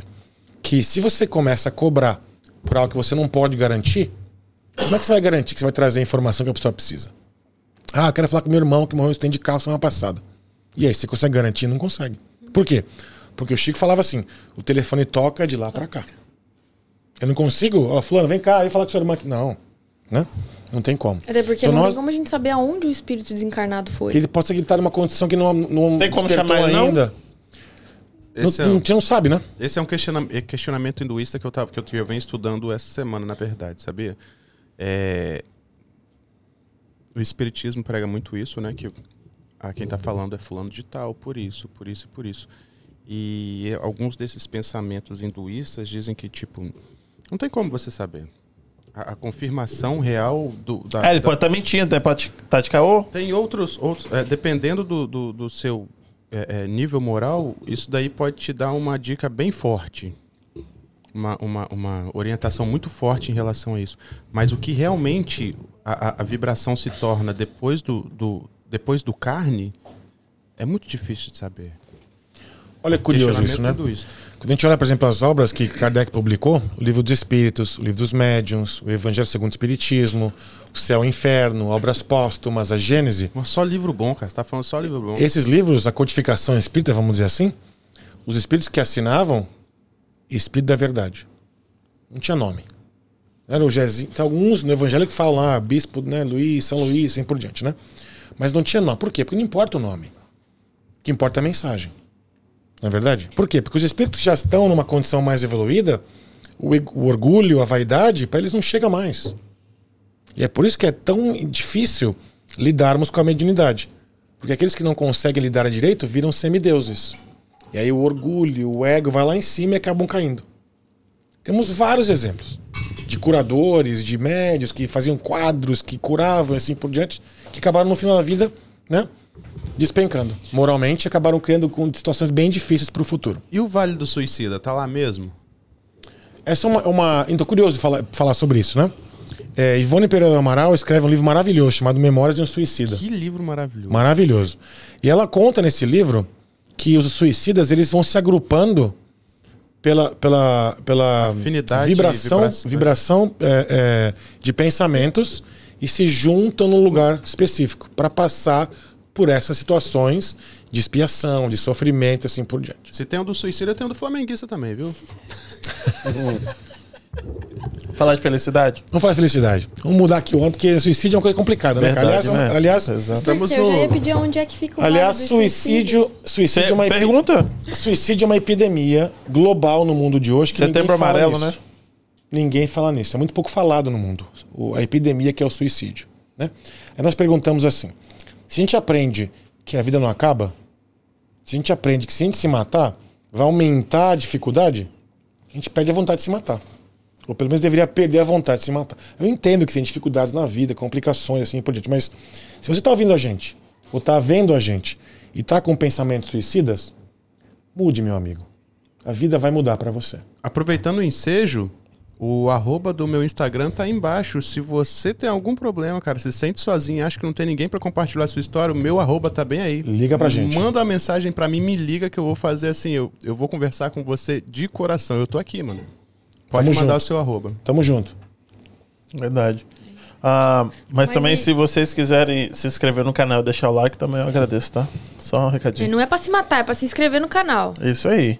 Não adianta se matar. É isso aí. Se inscreve no canal Mas e é deixa você, o like. você falou que, tipo assim, ah, vai complicar pra pessoa. Vai, mas eu acho que todo mundo que se mata, assim, que já sabe, porque ou você é cristão, sabe que é um pecado que você não pode tirar a sua Ah, mas vida. você tá Pois se é. livrando de um problema ali, a princípio. Não, mas não? de qualquer jeito, mesmo ele sabendo que vai complicar, porque ele vai demorar mais pra poder chegar nessa Olha, quase perfeição, ele também sabe eu que, como eu como com pensamentos que ele não vai pro céu. eu com pensamentos católicos, eu não, ju- eu não julgava que, que uma pessoa que se matava, diretamente ele teria uma complicação. Não estou dizendo que ele vai para o inferno ou algo parecido com isso. Mas estou dizendo que ele pode ter uma complicação na evolução dele. Então, eu não tinha a menor ideia disso como católico. Como católico, sim. Não, eu como Não. católico não. Eu poderia imaginar que ele talvez estivesse cometendo algum pecado, Isso. mas eu cometo um pecado quando o cara me dá três balas de troco. Não, mas aí é devolver pecado duas. que você, é um pecado que você não da pode cometer. consciência? Não, o pecado Porque que na, não pode na tirar a vida. católica eu aprendo que não existe pecadinho e pecadão. Isso. Então, pensando dessa maneira, se eu roubei a, a- a borracha do coleguinha, tirar minha vida não é um pecado. Mas maior mas que aí você tem que se arrepender do seu pecado, né? Aí na hora Mas que você se tá matou, você não partindo- consegue se, você tá se partindo arrepender. para uma próxima, uma próxima página, mas dizendo em relação às religiões, eu não acho que to- todas elas têm essa consciência Não. de que está É fazendo que eu algo. que- Mas do catolicismo, sim, gente. Eu acho que não. Acho que as Não. pessoas que são católicas, elas não consigam mais. eu- sim, de novo, né? As pessoas que não entendem, vamos falar de uma maneira diferente. As pessoas que não entendem ainda sobre reencarnação, que essa não é a nossa única vida. Nós continuaremos existindo. Que não importa o que você faça com esse corpo. Se você, espírito, ser espiritual, vai continuar existindo, né? Eu acredito, pessoalmente, que se as pessoas tivessem esse viés, olhassem por esse viés, Você acha que não elas ia? pensariam muito mais vezes antes de, de desistir. Eu não sei porque eu, tipo, ah, se eu vou reencarnar 1.500 vezes, eu vou reencarnar 1.501 porque eu me matei pra poder tirar um negócio onde Caiu não o está dentro de mim. Aí, aí é que tá. É que Ah, eu no, acho no, que eu matava. No catolicismo, a gente sabe que é pecado se matar, mas você não vê e não ninguém veio te falar as consequências. No espiritismo, a gente vai te falar quais são as consequências de se matar. Gente, E no aí- catolicismo, sim. Não, mas não com Qual essa que é, clareza. na consequência não do com essa Vai pro clareza. inferno. Vai pro É, inferno? Então, mas só que no, Chamas? mas da mesma, da mesma maneira que o catolicismo te ensina disso, ele te ensina que você pode aprender, se arrepender de todo pecado, pedir perdão. Sim, mas e aí como é que tudo. você vai pedir pecado, é, perdão Agora, você morreu? Só que, ó, Purgatório. então. Mas aí, isso, isso, ó. Agora, ó, deixa eu te falar. Você se matar, imagina assim, você se matou, e aí você olha o teu corpo ali, e nada do que você queria que aquilo findasse, findou. Muito pelo contrário, aumentou. Todo aquele teu sofrimento aumentou. Você foi pra um lugar muito pior, e você vai ficar ali em agonia, Milhares de naquilo. anos, às vezes. Olha isso. Ó, mas eu tenho história de, de médios que já psicografaram suicidas 15 dias após o suicídio. Aí? Pra quê? Pra mostrar pra humanidade, pra sociedade que a Tudo condição é complicada. Né? Tá, vamos falar sobre felicidade. Vamos mudar então. Felicidade. Vamos mudar o viés dizer. aqui. Porque quando ele tá em, em, um 15 sofri- dias após o suicídio terreno. Isso. Porque geralmente é um- um- uma complicação. ah, Mental. isso, tão, tão, tão difícil que até que você. Que, que esse ser, eu imagino, né? Então vamos lá, a sugestão aqui, que eu tô, um supositório que nós estamos colocando, entendeu?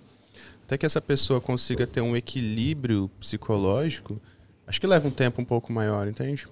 Mas também dizem que as orações dos, dos encarnados e dos não encarnados para aquela pessoa ajuda, né? Sempre ajuda. Aí eu Oração falo pra sempre você, ajuda. eu tenho uma listinha que todos os dias de manhã eu oro por essas pessoas, Ah, nome lá. amigos meus que faleceram, que tipo não eram realmente amigos meus, mas que eu tinha uma consideração por ele e por ter uma pré-consciência a esse respeito, todos os dias eu lembro do cara e, e falo tipo, mano, vai dar certo.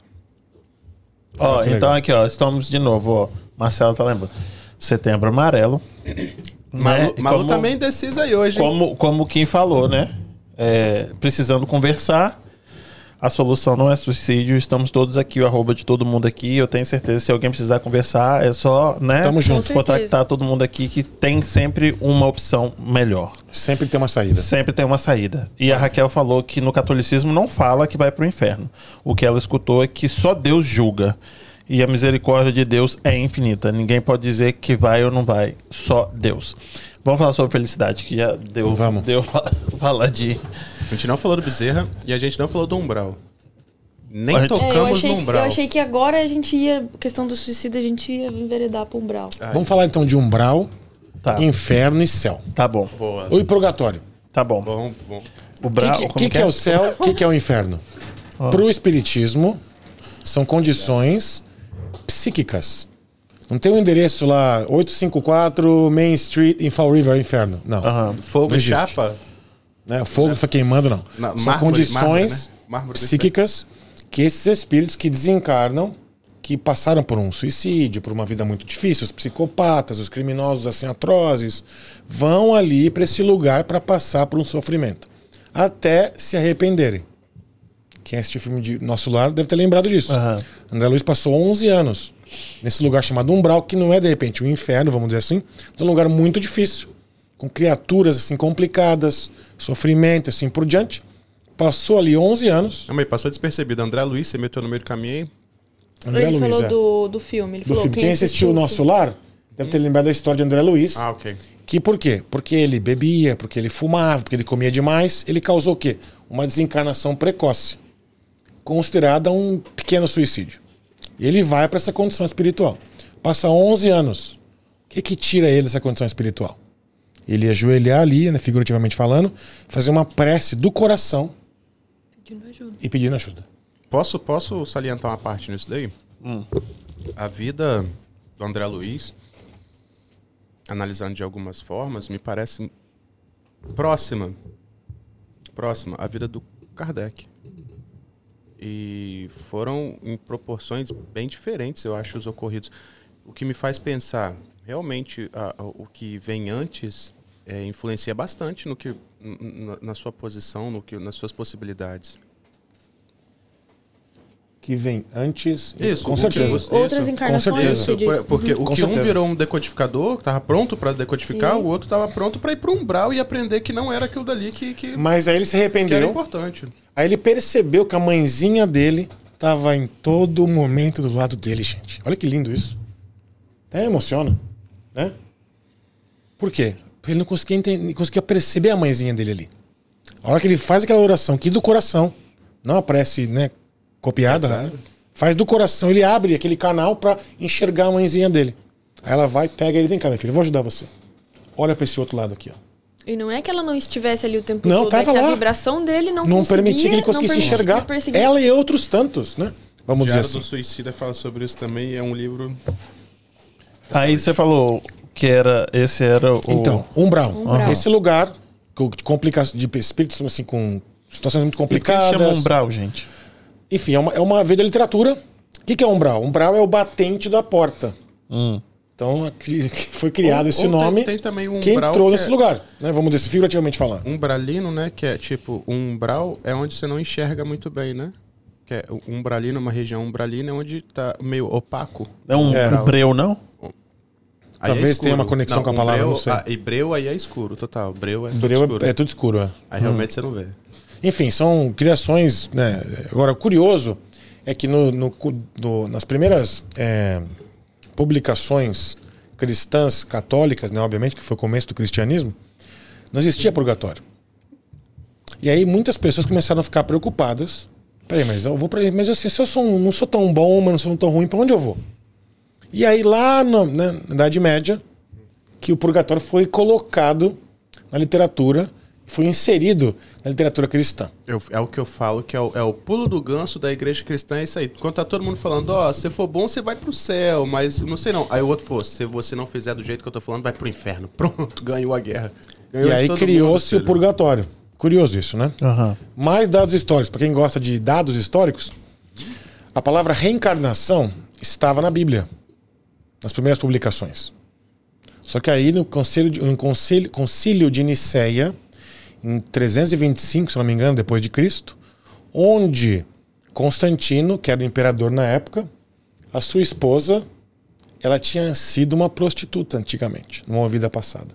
Ela lembrava daquilo e as pessoas começaram a julgar a sua esposa, que agora me, me a memória o nome dela, Isadora.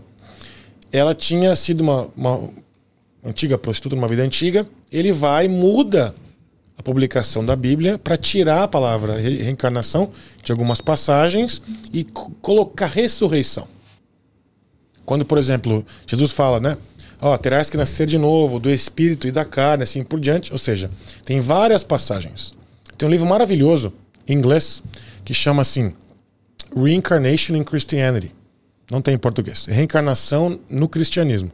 Que faz um estudo antropológico, estudo científico, histórico sobre a ideia, o conceito de reencarnação dentro do cristianismo. Bíblia, Faz todo sentido. Desde que os mortos enterrem os mortos. É. Uma tá aí. Outra, o- o- que é a passagem do rico do pobre. falo Nicodemos e João Isso, Batista. Perfeito. Né? Tá lá. alguma- algumas passagens. Já lhe dei informação, você não lembrou lá, tá lembrando agora.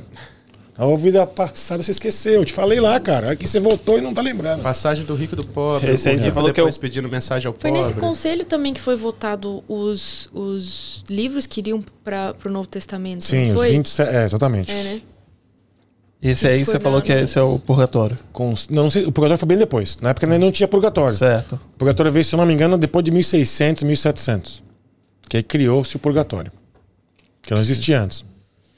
Entendi. Curioso, né? Como a seja, gente, o ser humano a- vai mudando para tentar alcançar umas. uma- um- Voltando lá na Bíblia, é como é complicado a gente levar tudo também ao pé da letra, né? Porque Uhum. ele mesmo, Constantino, com o poder que ele tinha da autoridade da época, ele mudou uma palavra na- nas escrituras que fizeram mudar o sentido até hoje em dia. E também votou em quais os livros que iriam para esse Novo Testamento. Então, por isso que existem, os né, os- evangelhos apócrifos que ele que é tirou, os né? perdidos. É. Então a gente vai seguir 100% a Bíblia, sendo que foi um homem que ditou, que escolheu quais que eram os escritos que iam ir para lá. Mas foi o homem que escreveu também, né? Então vamos dar um. É, é. um- um Vamos voto falar aqui. mais uma coisa. É. Nós não estamos aqui criticando a Bíblia, De não, forma não é isso. alguma. Nós Não, não. estamos aqui fazendo o quê? Uma análise histórica do que aconteceu na época, baseado em fatos reais que foram, né, enfim, estudados. Quem, por exemplo, estuda teologia nas academias consegue chegar a essas conclusões. Né? Por quê? Porque não é, não é uma, uma crítica, vamos dizer assim, ah, porque. Não, não é isso. O que a gente aprende é o seguinte: que naquela época as pessoas tinham os interesses, como até hoje tem e talvez tivessem poucas é, poucos guardrails ou poucas é, condições para evitar os personalismos, que foi o caso de Constantino, que ele mudou o evangelho. E o céu? Onde que é o céu? Fábio Zagonel marcando presentes aí. hein? Oi, paizinho. Onde Boa que é o noite. céu? Tem lugar específico? Lá, lá, lá no Espírito Santo, o céu? Vila Velha, frente da praia? Será? É lá o céu? É Sei bonito, lá, né? Lá é bonito. É cara. bonito, eu gosto também. Vila Lá Velha é bonito. Mas aí, o que, Se que o você céu me fosse diz? assim, pra mim tava ótimo. Não, aqui. Pra quem gosta de praia, quem não Pois gosta é. de praia, Pois é. É o inferno. Porque aquela calor miserável. É quente mesmo. Você sua, que você fica. Ah, meu Deus, não dá, né? Não gosto Ah, também. mas não. tem um quiosque também ali, viu? Peixinho, perozinho frito. Ó, o que a gente aprende no Espiritismo: o céu e o inferno são estados de espírito. Outro livro maravilhoso, viu? Céu e Inferno. De Allan Kardec. Mostra o quê? Mostra Ah. condições que nós podemos estar tudo bem vivendo o inferno dentro. Ou podemos estar tudo mal aos nossos olhos nus e cruz, porém, porém vivendo um céu dentro. Tá, mas Como é aí quando a isso? gente morre, vai pra onde então? Vai para erraticidade. O que, que é isso? É um lugar, né? Uma outra dimensão que nós não conseguimos um endereço tal, porque não é para cima, né? Meu caso é um. Porque imagina, o céu, o céu nosso Certo. não é o céu dos japoneses, porque o nosso céu é para cá, o céu dos japoneses é para lá. E o nosso É. Inferno não é o né? inferno dos vikings, que era todo de gelo também. É, tudo eu sei. calma aí, então não calma dá, aí, né, deixa cara? eu ver ele um pouquinho. Deixa eu dar É, um pitaco. tá, e aí a gente morre, a gente vai pra onde? Para erraticidade. Erraticidade. Erraticidade, que é Ah. esse estado entre encarnações para a gente poder preparar para a próxima encarnação. A gente vai trabalhar, vai fazer atividades, assim por diante. Atividade? Atividade. Isso- É, pode ser Mauro um- Júnior, a gente acha que vai desencarnar, vai descansar. Não vai descansar cara. nada. Ah, descansou. Pelo contrário, vai trabalhar mais atividade, ainda. moço? Ou você pode virar uma alma penada. Isso pode ser num, num- num hospital, numa colônia. Pode ser um hospital, uma atividade, num- um trabalho de. de, de, de- No hospital? Se você já for uma pessoa, assim, um espírito No evoluído, hospital. você pode ser anjo de guarda num outro, num outro espírito. Olha que legal isso. Ah, esse- não, não, Não, não. não no tô caso. conseguindo nem me, me ajudar, moço. Você tá bebendo água aí, Coca-Cola? O que, que é isso aí? Eu Pega, não tô pega no tranco. eu não tô conseguindo nem me ajudar, quanto Bota a mais. pra baixo. Quanto mais é ser espírito de, Ou de seja, guarda de que a gente alguma- aprende através da literatura espírita, André Luiz, de novo, no, no nosso lar, né? Aham. Ele vai para esse lugar, essa, essa colônia, vamos dizer assim, espiritual, onde ali existem trabalhos, ministérios e atividades que fazem, por exemplo, a preparação reencarnatória, fazem a, a capacitação daquele espírito para ele poder voltar na Terra naquela condição e assim por diante. Nossa, por aí eu exemplo, fui capacitar, capacitado não. e eu tô aqui assim, é, vivendo assim, desse jeito. É porque depende e eu também. fiz E eu fiz um, um telecurso 2000. Fez pá, telecurso passei, 2001. passei isso que eu sou hoje. Depende, se na outra vez. Pelo amor você É foi Deus, hein? complicado, né? Estão eles tão ruins, hein? Eles estão ruins. Esse telecurso deles tá ruim. Fazer um curso capacitado. Aquela história. Ainda bem que vai- pode fazer piada, né? Pode fazer Ainda piada, claro. pode. Não, que Senai é esse? E outra, Tá bem gente. Júnior 2.0 esse aí ainda. Nossa, esse é o bom. viu? Esse é o bom. Meu Pra- Deus. Pra mim, gente, pessoalmente falando, pra mim, espiritismo é alegria. É, é- é felicidade, é gostoso. Mas é por isso que eu falar, queria trazer para as pessoas verem sabe? isso, entendeu? Que não é um negócio pesado. Não, pelo Ah, contrário, né? Pelo contrário, é a doutrina consoladora. Eu falo que no- no- nos estudos espiritistas e espiritualistas foi onde eu encontrei explicações Mas eu vou criticar um então. monte de coisa. Claro, Vou vamos criticar. lá. Advogado do diabo, manda ver. Basicamente, é, o espiritismo eu acho interessante, o conceito é muito interessante, mas de 90 de 100 espíritas do qual eu conversei, bom, o conceito do Kardec, eu acho, me corrija se eu estiver errado, é que ele passava a doutrina como uma ciência. Se é uma ciência, você tem que testar. E 90% de cada 100, 90% dos espíritas nunca testam aquilo que eles leem ou que eles acabam aprendendo. Eles não botam em prática. Então isso daí eu acho que, que, eu- que eu- a- acaba perdendo um pouco o sentido do que o, o doutrinador quis lá atrás, não. É, ótima pergunta, Kim, porque eu diria assim: é, nós devemos procurar a salvação não nas palavras do Salvador, mas em si nos seus atos. Quem que nos salvou? Quem que está aí para nos salvar? Jesus. Mas será que ele vai salvar de graça? Não. Temos que fazer a nossa parte. Como é que eu faço a minha parte? Eu procuro olhar para Jesus e procuro tê-lo como minha inspiração maior, como GPS do carro. Eu boto lá o endereço tal, eu saí de Andover, Massachusetts, para chegar em Fall River, fiz vários caminhos, cheguei aqui. Eu dirijo o carro. Se eu dirigir a 120 milhas por hora, o policial vai me parar, eu vou ser preso, e aí, e aí como é que faz? Perco o podcast. Eu tô sempre no controle. Eu posso aprender, eu leio, né? Só que se eu não conseguir colocar em prática, vai da minha ainda inferioridade, vamos dizer assim. Né? Então dá para confundir é, o espírita, vamos dizer assim, o movimento espírita, que é feito por pessoas, nós, que somos imperfeitos, com a doutrina dos espíritos, que nos mostra algo perfeito atrás dela. O consolo, que falamos aqui, a ajuda de olharmos a vida com outros olhos, de não termos preconceito, não discriminarmos, de enxergarmos todos os nossos irmãos, espíritas ou não, como irmãos. Que é difícil pra caramba, gente. A gente não consegue enxergar o irmão nosso, que é irmão, porque a cor da pele é diferente. Imagina a religião diferente. Seu Deus não é o meu, não, cara. Sai fora. E como é que funciona? O modelo que aprendemos com o Espiritismo é outro. Mas É o também- modelo de eu me- Jesus. Eu me debati com isso no espiritismo também, porque logo depois, especialmente quando a pessoa migra pro espiritismo, não inicia através dele, ele se sente com uma verdade absoluta. Superior, é verdade. Agora eu sei a verdade. E quando. eu- como eu enxergo? Eu ouvi essa, essa conotação outro dia. Tem Deus, que é a luz, e aí imagina um, um vidro, que é o que reflete essa luz. Agora imagina esse vidro, vidro- vidro- vidro todo quebrado. Essa luz vai refletir, essa luz principal vai refletir em vários pontos, né? Então esses pontos, é, é, o catolicismo, são várias perspectivas de uma mesma luz. No final, a ideia é uma só. Nossa, boa. adorei a Ótima analogia, essa. muito Tem, boa. tem uma, um conceito que eu, que eu gosto muito, que são as cinco verdades. Já ouviram isso? Não. Tem a verdade de fato, que ela é gravada, ela é vídeo, tem, o vídeo, tem a informação, tá lá, verdade gravada. Ok. Só que aí tem aquela verdade que eu entendo que é aquela verdade. Sua É a história da pata do elefante. Se eu pego na pata, eu pego na tromba, são animais diferentes. né? Aí a outra verdade é aquela verdade que eu conto para as pessoas. Porque ela passa no meu filtro. Aí meu filtro é imperfeito ainda, tem uns buraquinhos e tal. Eu vou tentar. Ah, tem orgulho, tem a vaidade, tem egoísmo. Eu vou tentar colocar pro meu lado a verdade e eu conto a verdade. Ok? A verdade. Aqui eu entendi é que eu conto. Aí tem verdade que você viu, que você interpretou, que você conta. Então são cinco verdades. Por isso que eu acho genial, gente, o que Kardec coloca, que fora da caridade não há salvação. Ele não falou fora da verdade. Que não, quem tem, ninguém tem a verdade. Né? Essa é a parte genial que eu vejo, assim.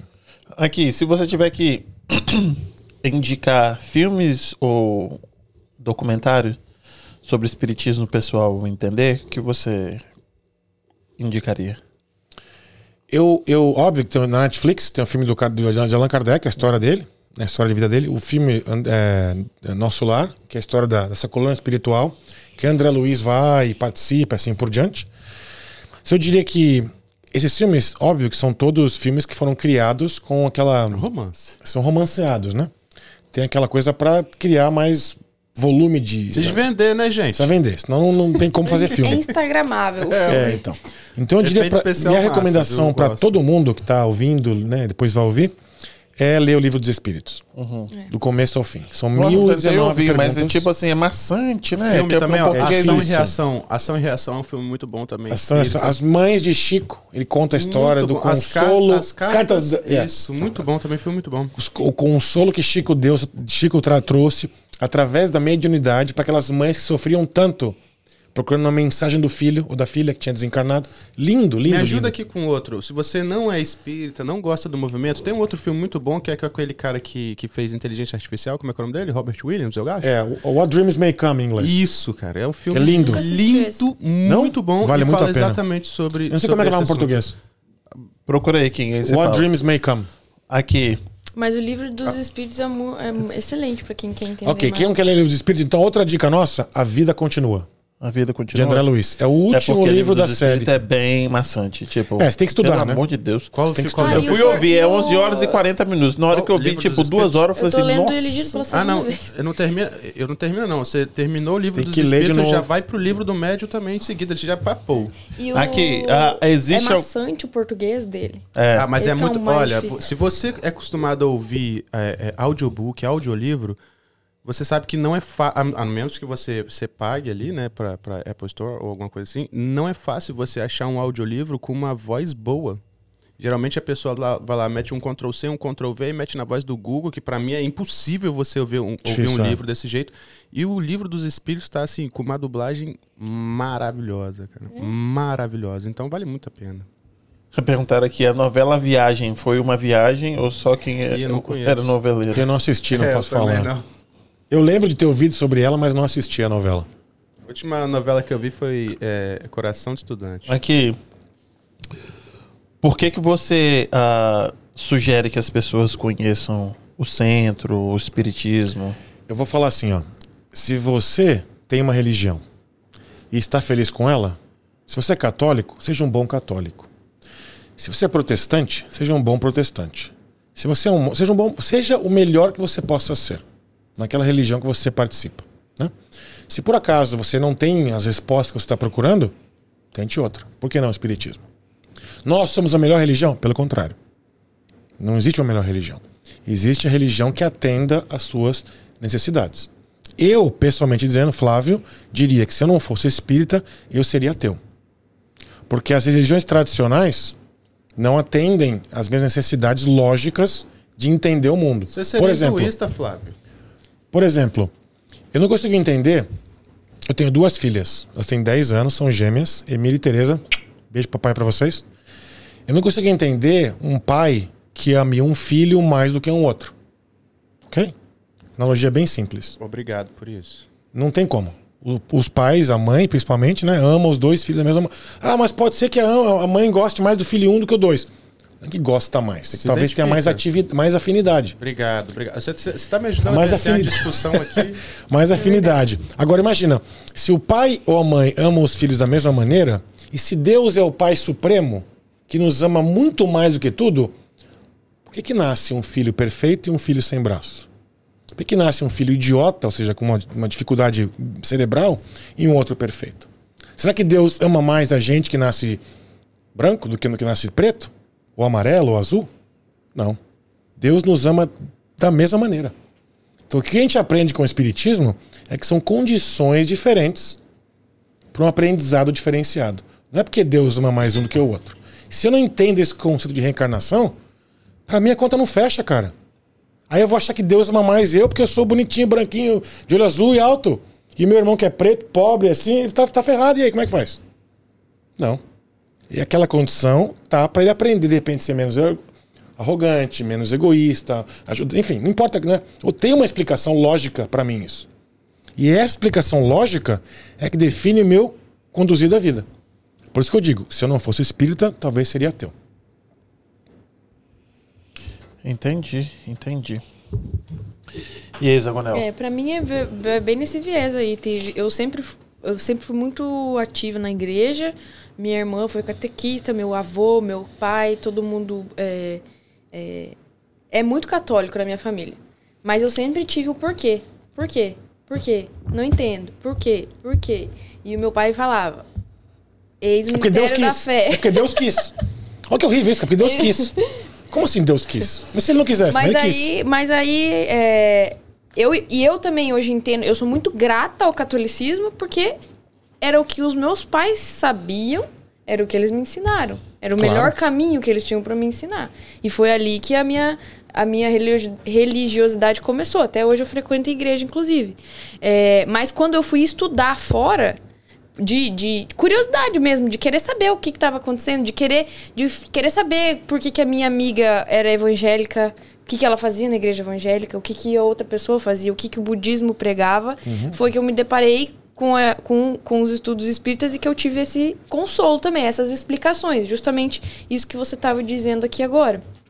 Né, que eu, por que, que um é assim e o outro é assado, se Deus é, to, é misericordioso com todo mundo. E o Espiritismo foi o único do meu ponto de vista, que explica isso de uma maneira clara. Talvez eu não tenha fé suficiente. Eu acho que talvez eu não tenha fé suficiente para pegar e o que, o que dizem de mão beijada em outras religiões e aceitar e seguir e buscar minha salvação lá. Talvez eu não tenha essa uma fé suficiente para isso. Talvez eu precise ser mais como São Tomé mesmo, ver para crer, ler para crer. é, mas é verdade, isso é uma coisa que eu vejo que vem de dentro de mim, assim. Porque a salvação está em todas as religiões, né? Com certeza. Um algo que a gente tem que, de repente, falar também é que é, a doutrina espírita, ela prega pelo pensamento crítico. Kardec foi um crítico de tudo. Ele questionou tudo. Daí o convite, Kim, pra, na pergunta do Kim anterior, eu vou ler alguma coisa e aquilo para mim não está soando bem, eu não posso conectar aquilo com o espiritismo ou com. Não, para mim isso não funciona. Esse autor aqui, de repente, ter essa, essa, esse pensamento crítico para poder ter essas conclusões individuais do que para mim serve e para mim não serve.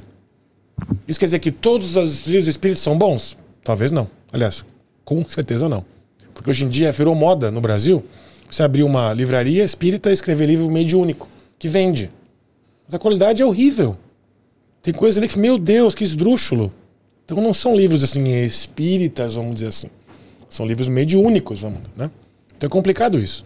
Agora o questionamento, aliás, o convite é pensamento crítico, sempre. Análise, crivo da razão, né? Kardec fala sobre a fé raciocinada. Como é assim? Fé, o que é isso, fé raciocinada? É a fé que pode encarar a razão, né? Frente a frente à razão em todas as épocas da humanidade. Não é porque Deus quis, porque Deus quis não funciona, né? E para as pessoas hoje mais novas, mais jovens, Deus quis nunca vai funcionar. Porque já está no, no, DNA dos, do, dos, dos millennials é. hoje esse questionamento. Esse porquê. Sim. Mas como assim? Então Deus quer dizer, sabe? Esse tipo de questionamento. É, é fantástico isso. Sim. Aliás, fica a dica, é, é, é Júnior, para vocês aqui, de repente fazerem programas onde haja diálogo interreligioso. Eu acho isso fantástico. Onde, onde, onde, onde pessoas de filosofias e religiões diferentes. Tem vontade de vir? Possam... Eu quero fazer. Primeiro eu quero fazer com todos os religiosos, cada um, né, na, na sua religião, e depois fazer uma mesa redonda, igual eu falei com você que eu adoro fazer mesa redonda, fazer uma mesa redonda. Por que eu digo isso? Porque existe muito mais que nos une do que nos separa. Sim. Porém, como nós somos imperfeitos ainda, nós focamos o quê? No que nos separa. Mas vocês acreditam é. nisso, vocês acreditam naquilo. Não importa. A mensagem do Cristo é única é você realmente tratar o seu irmão como seu irmão. Ah. Amar o próximo como nós nos amamos e como e Deus acima de tudo. Ou seja, é a mensagem, né? É, o, é o, a, o norte, vamos dizer assim, que nos orienta. Amor Além da Vida é o nome do filme em português. Amor Além da Vida, muito bom. Quanto tempo você acha que deu já? Não tenho nem ideia, cara. Dá um chute. Duas horas e meia? Deu du- duas horinhas, né, Kim? 2 e 17. 2 e 17. 17. Então, eu acho que a gente, a gente tem que marcar outro. Porque quanto mais tempo a gente vai ficar. Porque senão, pro pessoal que assiste. Fica muito, É né? isso, entendeu? E aí eu acho que tem que ser por partes. Por partes. Sempre. A gente tem que fazer por partes. Eu acho que nesse podcast a gente deu uma introduzida muito boa do espiritismo, a gente cobriu vários Sim. pontos. Não falamos tanto, tanto das nossas experiências, o que a gente já viveu, por que a gente chegou lá, por, e, e- e Não tentar explicar. felicidade. A gente- não, mas não terminei ainda. Eu tenho que fechar com felicidade. Eu tenho que terminar num ponto, no, no, né? Fechar com, com chave de ouro. Falar de felicidade e falar o que eu achei desse podcast. Fiquei com um pontinho aqui. Nossas experiências. Eu tenho Como é experiências, que é né? esse negócio aí? Não, mas aí é pra outro. É pro próximo episódio. Sim. Vamos falar de felicidade. Vamos. O que que é felicidade? O que, que é felicidade? O que que é felicidade? Pra mim, é um estado. Tipo, no tempo ali, você tá, você está feliz. Não é, é, tipo, eu sou feliz, eu estou feliz. Não sei se eu tô explicando Não, direito. é fantástico, é. Entendeu? Pra mim é isso. A gente Então consegue- tem episódios de felicidade. Eu não sou feliz, eu estou feliz. A gente Estado consegue, é, a gente consegue ser feliz na Terra hoje com tanta dificuldade, com pobreza, com discriminação, com crime. Consegue ser feliz? Eu acho que sim. Não? Acho que consegue. Sim, conseguimos. Uhum. A gente aprende com o Espiritismo que felicidade é sempre que o nosso comportamento é orientado ou se assemelha às leis morais, às leis divinas. Sempre que eu me comporto orientado para o bem, tentando ajudar o próximo, tentando me conectar com aquele que sofre, estendendo a mão para aquele que está com dificuldades, ou seja, me comportando da mesma maneira que Jesus se comportou, eu sou feliz. Eu estou numa condição de felicidade. Todo mundo almeja felicidade. Só que todo mundo procura felicidade lá fora. Numa casa, num carro, numa viagem. Ela não está lá, está aqui dentro. Só que a viagem mais longa que o ser humano pode fazer não é de Boston a Belo Horizonte, em caso você esteja perguntando, é daqui para cá. E é difícil, cara, porque eu vou olhar para mim e falar, puta, eu sou muito, muito, muito imperfeito ainda. Eu sou, eu, sabe, erro demais, mas eu já sei que eu tô tentando fazer o melhor. E esse tentar fazer o melhor, esse tentar me dedicar. Por isso que olhamos, por exemplo, nos centros espíritas, tudo que é feito é voluntário. Ninguém recebe para trabalhar no centro espírita. Ninguém tem salário no espiritismo. Todas as atividades são feitas gratuitamente. Óbvio que se quiser ajudar a contribuir, é bem-vindo. Pagar aluguel, pagar luz, aquecimento no inverno que é caro, né? Papel higiênico, óbvio que, é, que é- é- vai, né? Mas todas as atividades espíritas são gratuitas. Por quê? Porque nós entendemos que estamos ali nos voluntariando para ajudar aquele irmão que vem buscar o consolo, buscar ajuda, buscar alguma coisa melhor. Então, essa é felicidade. E quando você se, se, se atém a isso, o resto é importante? É importante, mas não é o mais importante. Eu não vivo só para alcançar aquilo, que é importante, óbvio. Eu né, viver bem, comer bem, morar bem, né? ter equipamentos bons para fazer um podcast, ter uma câmera de qualidade. Óbvio que é importante isso. Só que isso não passa a ser o mais importante na minha vida. O mais importante é o quê? Eu realmente me comportar seguindo Jesus. Aí você não tem. É uma felicidade que não dá para descrever. Ajudou ou não? Sim. Pra mim, sim.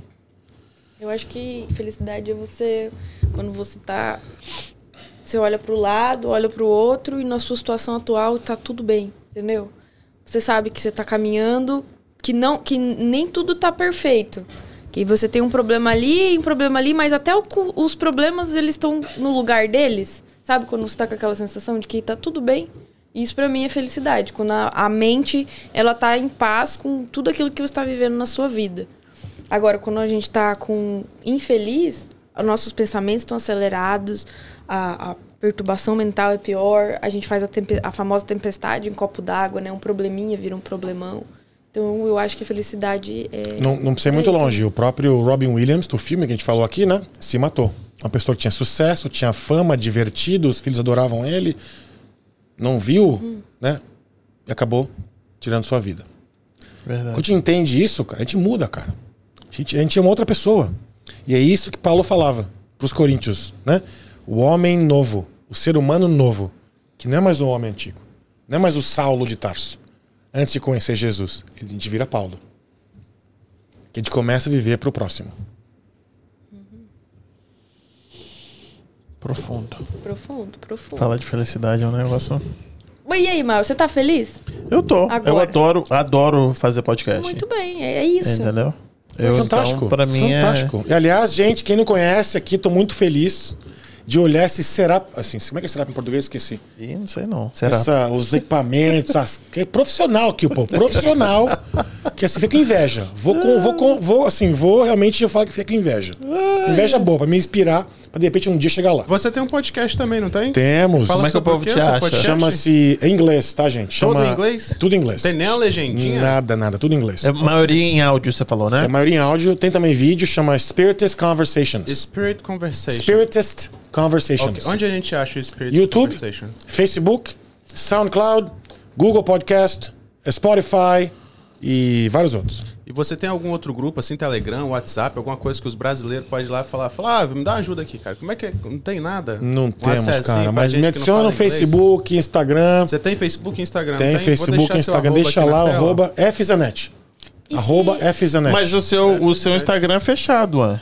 Não? Mas, mas vamos lá que a gente aceita. Manda uma mensagenzinha lá e tenta, ué. O arroba tá aí na tela. Tamo lá. E pra quem assistiu aqui e agora ficou. Agora quero ser espírita. Ó, meu pai falou: felicidade é um estado de espíritos em todos nós. É isso aí. Paz pai consigo manja bem. mesmo. É verdade. Concordo, é uma coisa que meu pai concordo. sempre falou. Que isso meu pai sempre falou. Outra coisa que meu pai sempre falou que o inferno é aqui na Terra. O nosso próprio inferno é aqui na Terra. Agora, pra quem assistiu aqui o podcast, tá acompanhando a gente, tá vendo aqui. E, né, às vezes a- as pessoas tiraram um monte de tabu da cabeça e quero conhecer o centro espírita. O que, que eu faço? Vai na internet. Pode olhar no site da Federação Espírita Americana, que é spiritist.us. Aí tem lá o catálogo do centro nos Estados Unidos todo, todos os estados. Aqui em Massachusetts, se você estiver perto de Boston, você pode ir no nosso grupo, que é o mais perto, chamar KSSMA. Eu quando procurei a no sigla? Google, desculpa te interromper mais uma vez, eu quando procurei no Google, eu só achei o de Boston. Eu não achei mais nenhum outro grupo. Tem, tem vários. Eu E o só que- achei o de, de Malden E o também. que me deixa um pouco perdido, assim, em relação a procurar informação. Você tem mais alguma dica para a Eu achei mais no Facebook do que em qualquer outro lugar. É. Facebook? No Facebook, é. Facebook eu achei. Então, como nós falamos antes, nosso grupo é em Malden, AKSSMA, que é, que é a abreviação de Allan Kardec Spiritist Society of Massachusetts. né? AKSSA. MA. MA. AKSSMA. Aí tem o grupo de Peabody, que é o cantinho de luz.net, se eu não me engano. Tem o grupo de Chelmsford, que é Fealma, fealma.com. Tem o grupo de Westboro, que é o GETU, Grupo Espírita Trabalhadores da Última Hora, que é getu.org. O grupo de Queens, você não tem informação, nem, nem o de, de Cape Cod.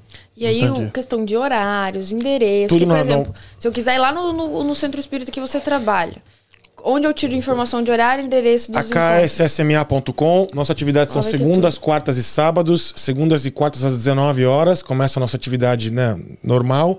Se você está com dificuldade, quer passar para atendimento fraterno, quer falar com. Né, não, chega mais cedo, 6 horas, passa pelo atendimento. Né? Ou aos sábados às 11 da manhã. Nos sábados também nós temos Espiritismo para as crianças, que chamamos de evangelização infantil. Minhas filhas adoram. É fantástico, brincam, aprendem, é gostoso, né, se divertem. De 0 a 99 anos, não brincadeira, de 0 a 17 anos, podem né, procurar a gente nos sábados. E às quintas-feiras, quem quer aprender Espiritismo, pode ir lá também às 19 horas, que temos os estudos básicos da doutrina espírita. E aqui, qual é o telefone de lá? Você sabe? Não sei. Porque pelo telefone, ele, todas as informações que eu já eu liguei 15 vezes, eu deixei 10 mensagens na caixa postal deles. Ele fala em inglês tudo isso, rapaz, eu não sei quem é que fala. Tudo em inglês e tudo isso que ele falou em português. O horário, o negócio de criança, não sei o que. Ele fala tudo isso aí, né? AKSSMA.com. Aí lá tem o telefone, tem tudo, informação, dia, horário. Facebook, tudo. Instagram, Google. Tudo. AKSSMA. Tudo aí, mesmo, galera? o mesmo, o mesmo hashtag. Vamos fazer uma caravana de Fall River? Não é? É longe, hein? Rapaz do céu. Tava gostando de você até agora, até a hora que você Tive, falar que aqui tive, é tive longe. que quase encher o tanque de Puta novo pra chegar aqui. Jesus Cristo. Tá baixando a gasolina. Só então, Jesus o que eu casa. acho, o que eu acho é o seguinte, sobre o espiritismo, eu acho que é a cabeça mais aberta. Cresci, eu sou católico por senso, né, no censo ali, você fala qual é a sua religião? Católico, não sou praticante. Ah, gosto do catolic- catolicismo, mas eu sou, sou curioso também. Então, eu acredito que das religiões, o espiritismo é aquele que tem a cabeça mais aberta, igual você falou. É você que está aqui, você pode entrar. Você que está aqui, você pode entrar. Os irmãos cristãos, evangélicos, aquilo, aquilo outro, todos são todos bem-vindos. E o importante é ser uma pessoa melhor, ser uma pessoa boa. Então, para mim, essa é uma filosofia que eu carrego para minha vida. Então, não tenho uma religião. O que eu tento fazer, eu tento ser uma pessoa melhor e ajudar ah, o próximo. Ah, que já ouvi de, de algumas outras religiões que, tipo, você pode ser a melhor pessoa do mundo. Você não acredita que está escrito aqui, você não vai pro céu. E para mim é um pouquinho difícil de, de digerir. Respeito, mas para mim, Mauro Júnior, é difícil de eu digerir. Então eu acho que o espiritismo, aquilo que você falou, responde muitas questões e abre muitas portas para pessoa, as pessoas que não têm resposta em várias áreas da, da vida dela. Então, para mim, eu me identifico muito. E é por isso que eu gosto, e é por isso que também você está aqui para poder esclarecer de uma forma muito mais didática e com muito mais respaldo do que eu poderia explicar, né? Esperamos que sim. Mas eu diria, é, de novo, eu adoro números, né? Pra mim, minha cabeça é bem lógica, bem cartesiana, assim. Talvez porque eu fiz engenharia na faculdade, enfim, né? trabalho com, com software e tal. Então eu vejo, por exemplo, quantos, quantos bilhões de pessoas tem no mundo hoje? Sete. Oito, quase oito. Quase oito. Desses 8 bilhões, só um quinto são cristãs. Ou seja, e os quatro quintos? Será que Deus não gosta deles tanto quanto? Por que só um quinto conheceu o cristianismo? A mensagem do Cristo. Acho que vale a pena se perguntar isso. Quem acha, meu pai falava assim: se você acha que só a sua religião salva, jogue na loteria. Porque tem milhares de religiões por aí. Se só a sua é melhor, meu filho, né? Complicado essa história, né? Porque a mim, todos nós, todas elas ajudam, todas ajudam. E o que nós aprendemos no Espiritismo, Kardec fala assim: reconhece-se o verdadeiro espírita. Olha que linda essa frase de Kardec.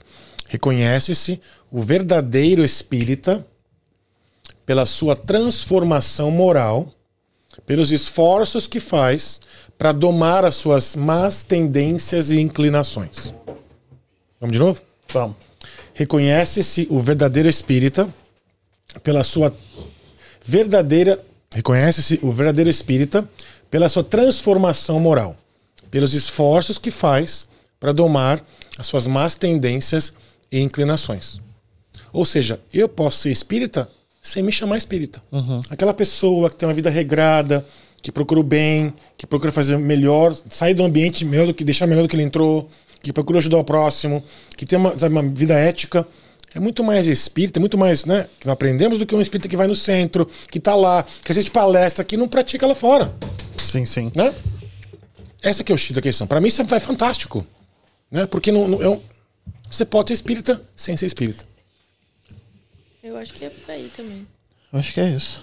Do mesmo jeito que tem que de, pessoas de outras religiões se salvam e, espiri- e espíritas, às vezes, né, da religião, eu digo, podem desencarnar e não se salvar como achavam que iriam já de, de cara. Aliás, tem um- posso, posso continuar? Não, porque eu, eu vou até meia-noite deixar. Tem um caso fantástico, é uma, uma, uma obra é, mediúnica que diz assim: o palestrante espírita que vai lá, faz aquela oratória linda, que comove as pessoas, que as pessoas choram, ah, meu Deus, que palestra maravilhosa. Aí ele vai e faz a palestra, a preleção do evangelho. Aí ele desencarna. Aí ele chega no mundo espiritual, aí ele vê assim, um espírito lá ajudando ele, estendendo a mão, ele. Nossa, espírito superior, tá lá, né, de luz, que mostra. Aí ele vai, mas peraí, eu conheço você. Eu conheço você. Pois é, você me conhece. Não era você que ficava lá no centro, lá atrás, no fundo. Eu mesmo. Ficava ouvindo a palestra. Mas como assim? Você tá aí, eu tô aqui. Ele, pois é, o que você falava, eu ouvi e pus em prática. Você não. É bem por aí. Você não. Por isso que tudo tá na ação e não nas palavras. Isso aí, Kim. Certinho? É isso aí, olha, eu quero te agradecer, quero agradecer você ter vindo de longe. Pra Dedéu. Mas com prazer enorme chegamos Não, aqui. foi muito bom. Eu acho que foi muito esclarecedor. Eu tava querendo muito, muito a presença de vocês aqui. E eu acho que foi uma escolha super certa. Você fala muito bem. E você entende muito do assunto. Então, é, é, é maravilhoso. A gente tem que fazer mais coisas juntos. Infelizmente, é muito longe. Não, mas te dá um jeito. Entendeu? Pro bem Eu- do próximo, eu me dedico. Tá certo. E esse negócio que você falou pra gente fazer essa mesinha redonda aí, gostei dessa ideia. Vamos amadurecer isso aí.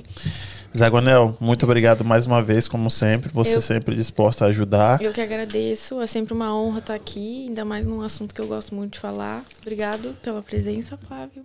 Foi um assunto, acho que, muito enriquecedor, por mais que a gente possa ficar aqui falando sobre horas e horas sobre isso, né? A gente nem falou sobre ET, gente. Nem falamos sobre Bezerra de Menezes. Pois é. Para tudo. Caramba, né? A gente vai ficar Todo mundo colocando a aguinha no, Para no, no- na- no lado da cama hoje, Água fluidificada. O que, que é água fluidificada? Pro Dr. Bezerra de Menezes vir fluidificar Deus a do água, céu. viu? É, o buraco é embaixo. Evangelho no lar. Como aí? O que, que é isso? Trazer Jesus, pra cá? Podemos. Tem muita A coisa gente, pra falar a ainda. gente tem que fazer uma, uma, uma, uma lista e fazer uma pautazinha. Tô falando sério. Geralmente eu não faço pauta, mas tem que fazer uma pautazinha pra poder bater todos esses, E também os, esses ass- assuntos. os né? assuntos místicos mesmo, né? Que é o que a galera mesmo tem curiosidade, que quer Verdade. saber, quem vê. Extraterrestre. É, quem vê, quem não vê, quem incorpora, quem não incorpora. Se eu vi, ah, eu vi espírito ruim, espírito ruim pode me afetar, não pode. Eu acho que esse assunto também Eu acho que é pega que bem nas é pessoas. Bastante. Você vai vir de novo?